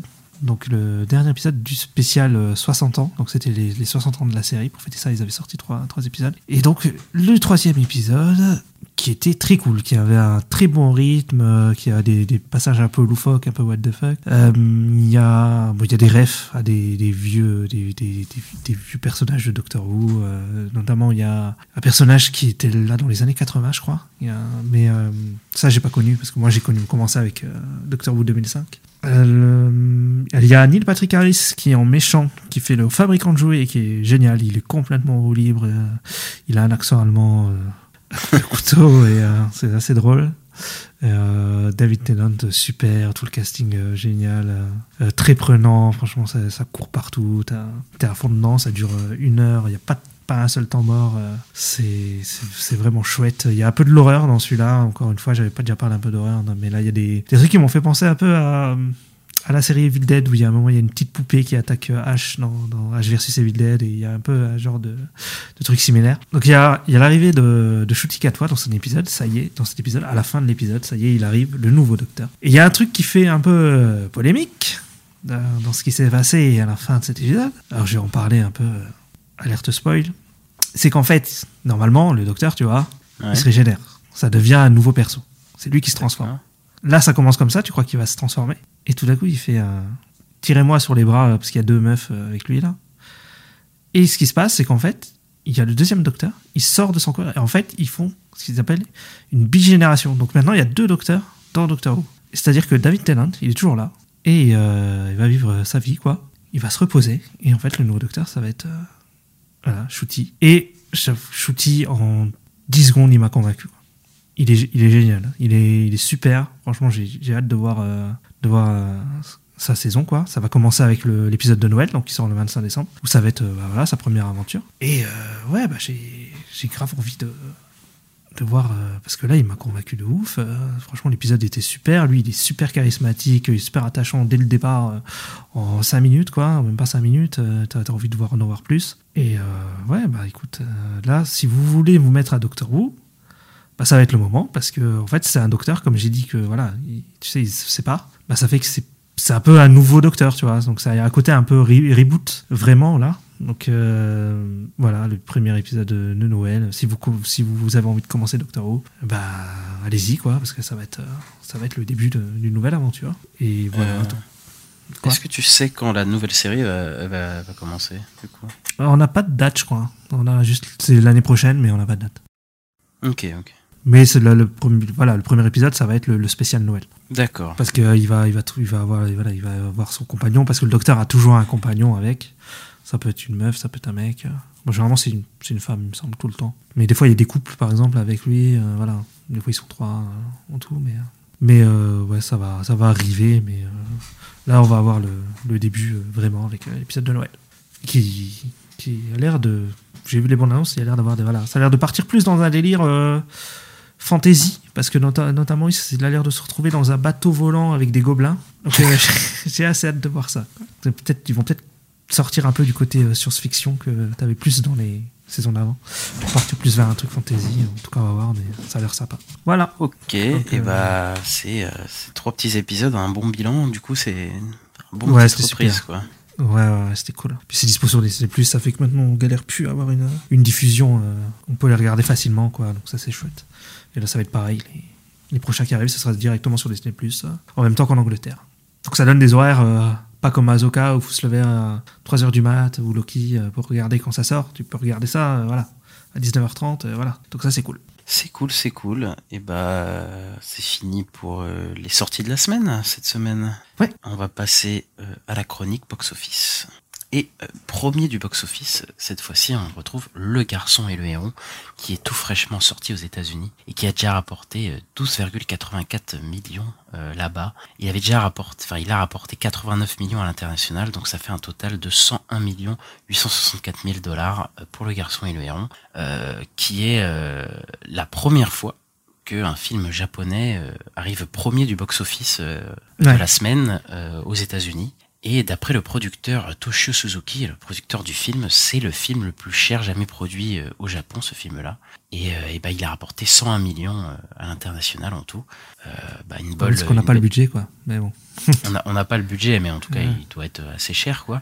Mais Ouais. en tout cas, euh, il a une bonne campagne euh, aux, aux États-Unis qui s'annonce, bah, puisqu'il démarre plutôt pas mal, quoi. Bah. Au final, c'est une des une la plus grande réussite d'un film japonais, je crois, au démarrage euh, Ouais. d'un film d'animation japonais aux, aux États-Unis. C'est quand même assez impressionnant. Ah oui, parce que même film d'animation, parce que généralement film d'animation tout court qui est premier, c'est les pour en parler, voilà, les DreamWorks, ce genre de, de choses, les Disney, voilà, qui sont déjà arrivés premiers, mais film d'animation japonais, c'est jamais arrivé. Donc euh, là, ouais, c'est ouais, c'est bah c'est chouette. Ça, ça veut dire que ça commence à prendre là-bas euh, plus qu'à l'époque, je pense. euh, les, les, les animés, tout ça. Oui, oui. euh, Ils ont eu un peu de retard sur nous, mais au final, euh, voilà. Ils, sont mis à l'animation japonaise aussi. C'est ça. Euh, en deuxième, on a The Hunger Games qui se maintient très bien. Euh, donc il, il a fait, il a fait un box-office de 9,40 millions ce week-end au domestique et ça lui fait donc un total domestique de 135,66 millions. À l'international, il a fait 122 millions 700 000 et ça lui fait un total de 258 millions et 355 000 dollars pour un budget de 100 millions. Donc lui, bah lui, il est rentable, hein, ça y est, hein, il est, il est, il est rentré dans sa phase de rentabilité. Il est, c'est un succès. Voilà. Ouais, il continue sa belle, euh, sa belle lancée. Voilà. Il s'est rentabilisé. Il va être euh, clairement, euh, ça va être plutôt un, un succès. Il, se- il se maintient au box-office en plus. Il reste deuxième, ce Ouais, qui est plutôt pas euh, pas drops, mal. ouais. Mm. Exactement. Et en parlant de petits drops, euh, on a eu Godzilla Minus One qui est sorti en limité chez nous, mais qui est sorti euh, la semaine dernière du coup aux États-Unis. Il a rapporté cette semaine 8,34 millions de dollars. euh, et euh, pour un total de 25,34 millions de dollars aux États-Unis, enfin en Amérique du Nord, il a perdu que 27% euh, du coup au box-office, qui est très très peu en fait, Bah oui, euh, quasiment rien. Et euh, il a rapporté à l'international 23 millions et il a un total du coup de 48 euh, millions 945 euh, mille euh, au total en, en profit. Donc, euh, enfin le film, on sait qu'il a coûté moins de 15 millions de dollars, donc euh, oui, bah bon. il est clairement rentable, succès, tout ce que tu veux, quoi. Là, c'est c'est quand même euh, c'est quand même euh, un truc de fou, quoi. Et donc, je crois qu'il est pas prêt de s'arrêter de, de gratter de là-bas. On peut peut-être espérer une sortie, euh, une vraie sortie euh, sale, vu que le film a quand même eu un gros succès, même en France. Peut-être que les distributeurs vont le sortir en salle pendant un moment, ce serait cool. Mais bon, Ah, tu crois je- Ah, j'essaie- d'être VF comme optimiste. Parasite, mais ouais. Mm, non, mais ils peuvent le, le sortir en salle, euh, décider de le sortir sur plusieurs semaines, tu vois. Ouais, ouais, oui, oui, bien sûr. Non, mais Mais- Parasite, ils avaient fait une ressortie, ils avaient, euh, ils avaient fait une VF et ils l'avaient ressorti un peu dans plein de salles. Je sais pas si tu te souviens de ça. Ah oui, oui, oui, ok, oui, je vois ce que tu veux dire. Euh, ensuite, on a en quatrième, c'est Trolls Born Together, donc Trolls 3, euh, qui a gagné 6,20 millions de dollars euh, ce week-end, ce qui est un, drop de moins 21%, donc c'est pas énorme. Euh, il a atteint un total domestique de 83,08 millions de dollars. À l'international, il a fait 85, euh, 85 millions et 805 000 dollars. Ça lui fait un total de 168 millions et 886 000 dollars pour un budget de 95 millions de dollars. Ouais, Euh, ouais, bah il va pas se rembourser. on va sûrement chaque semaine, on le dit, non, il fait, il fait moins que le 2, mais il se maintient quand même au box-office. hein. Il se maintient au box-office, mais euh, en termes de rentabilité, euh, c'est mort. Ouais, ça va être compliqué. Ensuite, eh ben, on retrouve Wish, Wish qui se maintient d'une petite, euh, avec sa petite main au box-office, euh, au top 5 du box-office américain. Il a rapporté, selon les estimations, 5,3 millions de dollars. Et, euh, et il serait un total de 49 euh, millions de dollars euh, sur le sol euh, états-unien. Et il a rapporté 12 millions euh, à l'international ce week-end. Et donc il serait un total de 105 millions euh, dans le monde pour un budget de 200 millions de dollars. Euh, C'est catastrophe atomique ce film. Euh, bon, il n'y a pas l'air. Le drop est pas phénoménal, mais en même temps il rapporte tellement peu que C'est ça aussi. que bon, de toute façon, euh, Mm. La campagne de réhabilitation à l'Elemental, elle est pas, elle est pas partie pour l'instant, donc euh, je, je Non, crois pas que ça va Je pense arriver. que, je pense pas non plus. hein. Il a passé les, là, il a passé les 100 millions, mais bon. En vrai, il a un, ouais, il a un box-office un peu similaire à The Marvels, hein. C'est un peu la même chose. Il Euh, commencé à ouais. 45 millions, euh, 49, je sais plus, mais ouais. Mais ben, ça se trouve, il fera même pas les 200, lui. hein. Lequel? Bah, euh, Wish? euh, Wish, oui. Ouais, il y a moyen, ouais. Il y a moyen. C'est vrai que là, c'est compliqué. Ouais. Bah, notamment par les The Marvel. The Marvel, ça fait, euh, vient de passer les 200 millions de dollars au, au box-office mondial, voilà. Il vient de passer les cap, le cap symbolique, mais bon, là, sa diffusion, elle est quasiment arrêtée, quoi. Enfin, là, c'est Ouais, ouais, là, c'est c'est mort et. euh, c'est mort et c'est fini. C'est mort et oh, enterré. ça, reste, ça restera le, bah, le plus gros échec de, de Marvel Studios, hein. Voilà. Euh, Jusqu'ici, ouais. Ah ouais. En Oui, attendant bon, Deadpool jusqu'ici. 3 qui fera sûrement bien plus. Ah bien oui. plus au box-office. Voilà, l'année des échecs Marvel, mais bon, on en a déjà parlé. on va pas Mm. revenir dessus euh, toutes les 5 secondes. D'un autre côté, on a Napoléon qui a dépassé les 170 millions. Euh, je crois qu'il était à 150 la semaine dernière. Je sais plus. Je, Je sais plus du tout. Mais... Je sais plus à combien il était, mais euh, voilà, il continue sa petite course. Est-ce qu'il finira à 200 millions? Je sais pas. Je sais pas. Euh, étant donné qu'il y a fait des mieux rapports... que Killers of Flower Moon, je crois. hein. Euh, il fait à peu près pareil. Hein. Non, non, t'avais bien raison, il l'a dépassé. euh, il l'a dépassé de 15 millions. Et euh, le film, il a coûté moins cher, je crois, que, que Killers of the Flower Moon. Il y a des rapports qui disent 150 millions, d'autres plus, d'autres moins. Mm. Voilà, il doit être dans ces environs-là, donc c'est pas, c'est pas un flop du tout. Et de toute façon, il y a la sortie euh, 4-4, 4 heures qui va sortir dans un mois. donc, euh, donc voilà. Ouais, après, c'est un peu spécial, Napoléon, parce que je dis c'est pas un flop, mais un autre film, on aurait dit que c'est un flop. Parce que c'est. Oui, euh, non, mais euh, oui, c'est ça. C'est parce qu'il a, il avait pas euh, la rentabilité comme euh, objectif, voilà. Et vu que c'était un film de plateforme à la base. Et du coup, euh, bah, on va parler aussi de Wonka parce qu'il sort la semaine prochaine chez nous, mais il est déjà Mhm. sorti à l'international dans plusieurs endroits là, avec le Timothée Chalamet qui fait la tournée, euh, la tournée du monde entier là, qui euh, il a rapporté 43,2 millions dans son week- euh, week-end opening euh, du coup à l'international, alors qu'il était projeté à entre 30 et 35 millions, donc il fait plus que euh, que les estimations. Donc peut-être qu'il va tout péter au box-office et euh, Il y a moyen. Ah, ouais. Bah, ils peuvent peut-être faire une Hunger Games, quoi. Il y a moyen. quoi. ouais ouais, c'est terrifiant. En plus, j'ai. Je me suis rappelé d'un truc parce que j'ai vu un tweet tout à l'heure qui parlait du, du film. Et je me suis rappelé que c'était une comédie musicale et j'avais complètement oublié. Euh, je sais pas si tout le film est une comédie musicale, mais je crois qu'il y a des ouais, il y a des passages. Il y a des chantants. chansons et. Si, si, il y en a. Il y en aurait. Bah, il y en aurait, quoi. Parce que je crois que le vieux film, parce qu'en fait, il y en a beaucoup qui l'attachent au film de, de Burton, mais en fait, faut pas lâcher. C'est plus attaché au vieux film. euh, je sais plus comment il s'appelle, l'acteur, mais euh, le film des années 50, je crois. Enfin, le vieux film, quoi. Et il y avait beaucoup de chansons, je crois, dedans. Ouais, moi je l'ai pas vu. donc je vais te dire la vérité. Je l'ai pas vu non plus. Je suis un mauvais élève. Mais euh, après, je crois que c'est années 50, euh, t'es peut-être allé un peu loin. ouais, Mais, peut-être. euh, Ouais, c'est possible. euh, je crois que c'est plus années Peut-être 70, 70 ou 80. 80. Ouais, ouais, il y a moyen. Mais, mais oui, oui, oui. Ah bah écoute, moi je l'attends pas du tout. J'ai- On vous en parlera sûrement la semaine prochaine. euh, Écoutez, mais, mais ça fait flipper. Ouais, sinon, juste des petites nouvelles de l'IMAX. Donc, l'IMAX, ils, donc, ils ont gagné euh, un milliard euh, de dollars. Euh, donc, euh, c'est le, c'est la troisième fois, c'est la troisième année où ils ont gagné un milliard à l'IMAX. Les autres années, c'était euh, 2019 et 2018. Donc, bon, les années hein, où il y a eu les deux Avengers. Euh, et voilà, et puis euh, 2019, il y a eu Star Wars et tout. Enfin, 2019 a été une année de fou. Donc euh, là, ce serait, il ils auraient euh, leur troisième année avec le milliard, et c'est notamment grâce à Oppenheimer et Avatar 2 qui, ont, qui nous ont beaucoup aidé. Quoi. Oui, oui, bah là, une grosse campagne de Nolan pour aller voir le film en IMAX euh, d'Oppenheimer. Ouais. Euh, Voilà, il y a eu pas mal de, de films. Bah, je crois que voilà, ça se démocratise de plus en plus le IMAX. Euh, Ils ont fait une, campagne pour euh, pour démocratiser. Ça a l'air de marcher. Hein. Euh, Je crois qu'il y a de plus en plus de gens qui vont voir des films en IMAX ou des trucs Ouais. séances spéciales, quoi. Après, c'est surtout aux États-Unis, nous on n'en a pas trop des Oui, salles surtout, IMAX en France. Surtout, euh, on n'a pas de vraie salle IMAX en France, il me semble. C'est ça, Donc, euh, Mm. donc voilà, mais même, en France, pas- les, les trucs à IMAX, je crois que c'est rempli hein, quand même. Les, Ouais. séances à IMAX, je crois que ça marche plutôt bien. hein. Donc. Il faut, on verra le- les années d'après, mais je crois que c'est en train de d'avoir de plus en plus d'ampleur euh, dans le monde. Voilà, Ouais, après, il y a moyen. un milliard, Mm. alors que on n'est pas sur une année 2018-2019, mais pourtant on a dépassé le milliard, tu vois. Bah, c'est vrai que c'est ça qui est étonnant, alors qu'en vrai, il y a beaucoup, il y a eu beaucoup de flops cette année. Il y a eu beaucoup, beaucoup de. Ouais, il y a eu beaucoup de flops. Et... Bah, c'est que ça devient de plus en plus populaire. hein. C'est Mm. comme ça. Bah, tant mieux. Après, s'il peut y avoir des salles IMAX en France qui arrivent, ce serait bien.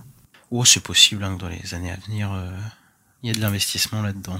Bah, moi, je suis pas loin du Luxembourg et je crois qu'ils ont ouvert une salle IMAX dans un, dans un Kinépolis. Donc bon, c'est possible que ça arrive, quoi. Ce serait pas du tout impossible. Et bah voilà, c'est fini pour euh, la chronique euh, box-office. Ouais. On va vous parler, euh, avant de, de nous quitter, des sorties de la semaine prochaine. Et ben on retrouve euh, Les Trois Mousquetaires Milady, donc la deuxième partie euh, du diptyque bah, Les Trois Mousquetaires, qui était D'Artagnan, le premier, il me Ouais. semble. Ouais. Et ben voilà, on- c'est la suite. On nous avait laissé sur un cliffhanger et, et voilà, on vous en parlera euh, sûrement la semaine prochaine. euh, De ce du, blockbuster français, blockbuster à la française, Les Trois Mousquetaires, l'adaptation de Alexandre Dumas. Euh, tu vas aller le voir, Ista Bah, je pense, oui, il faut qu'on en parle. J'ai vu Ouais, le premier, non, donc mais- voilà. Je sais pas, voilà, je me suis dit peut-être t'as hypé, voilà. Pas spécialement. non. Après, j'ai pas, j'avais pas détesté le premier, mais bon, euh, j'en ai pas. En fait, je m'en souviens plus trop. Donc, je l'ai vu en début d'année, mais j'ai pensé.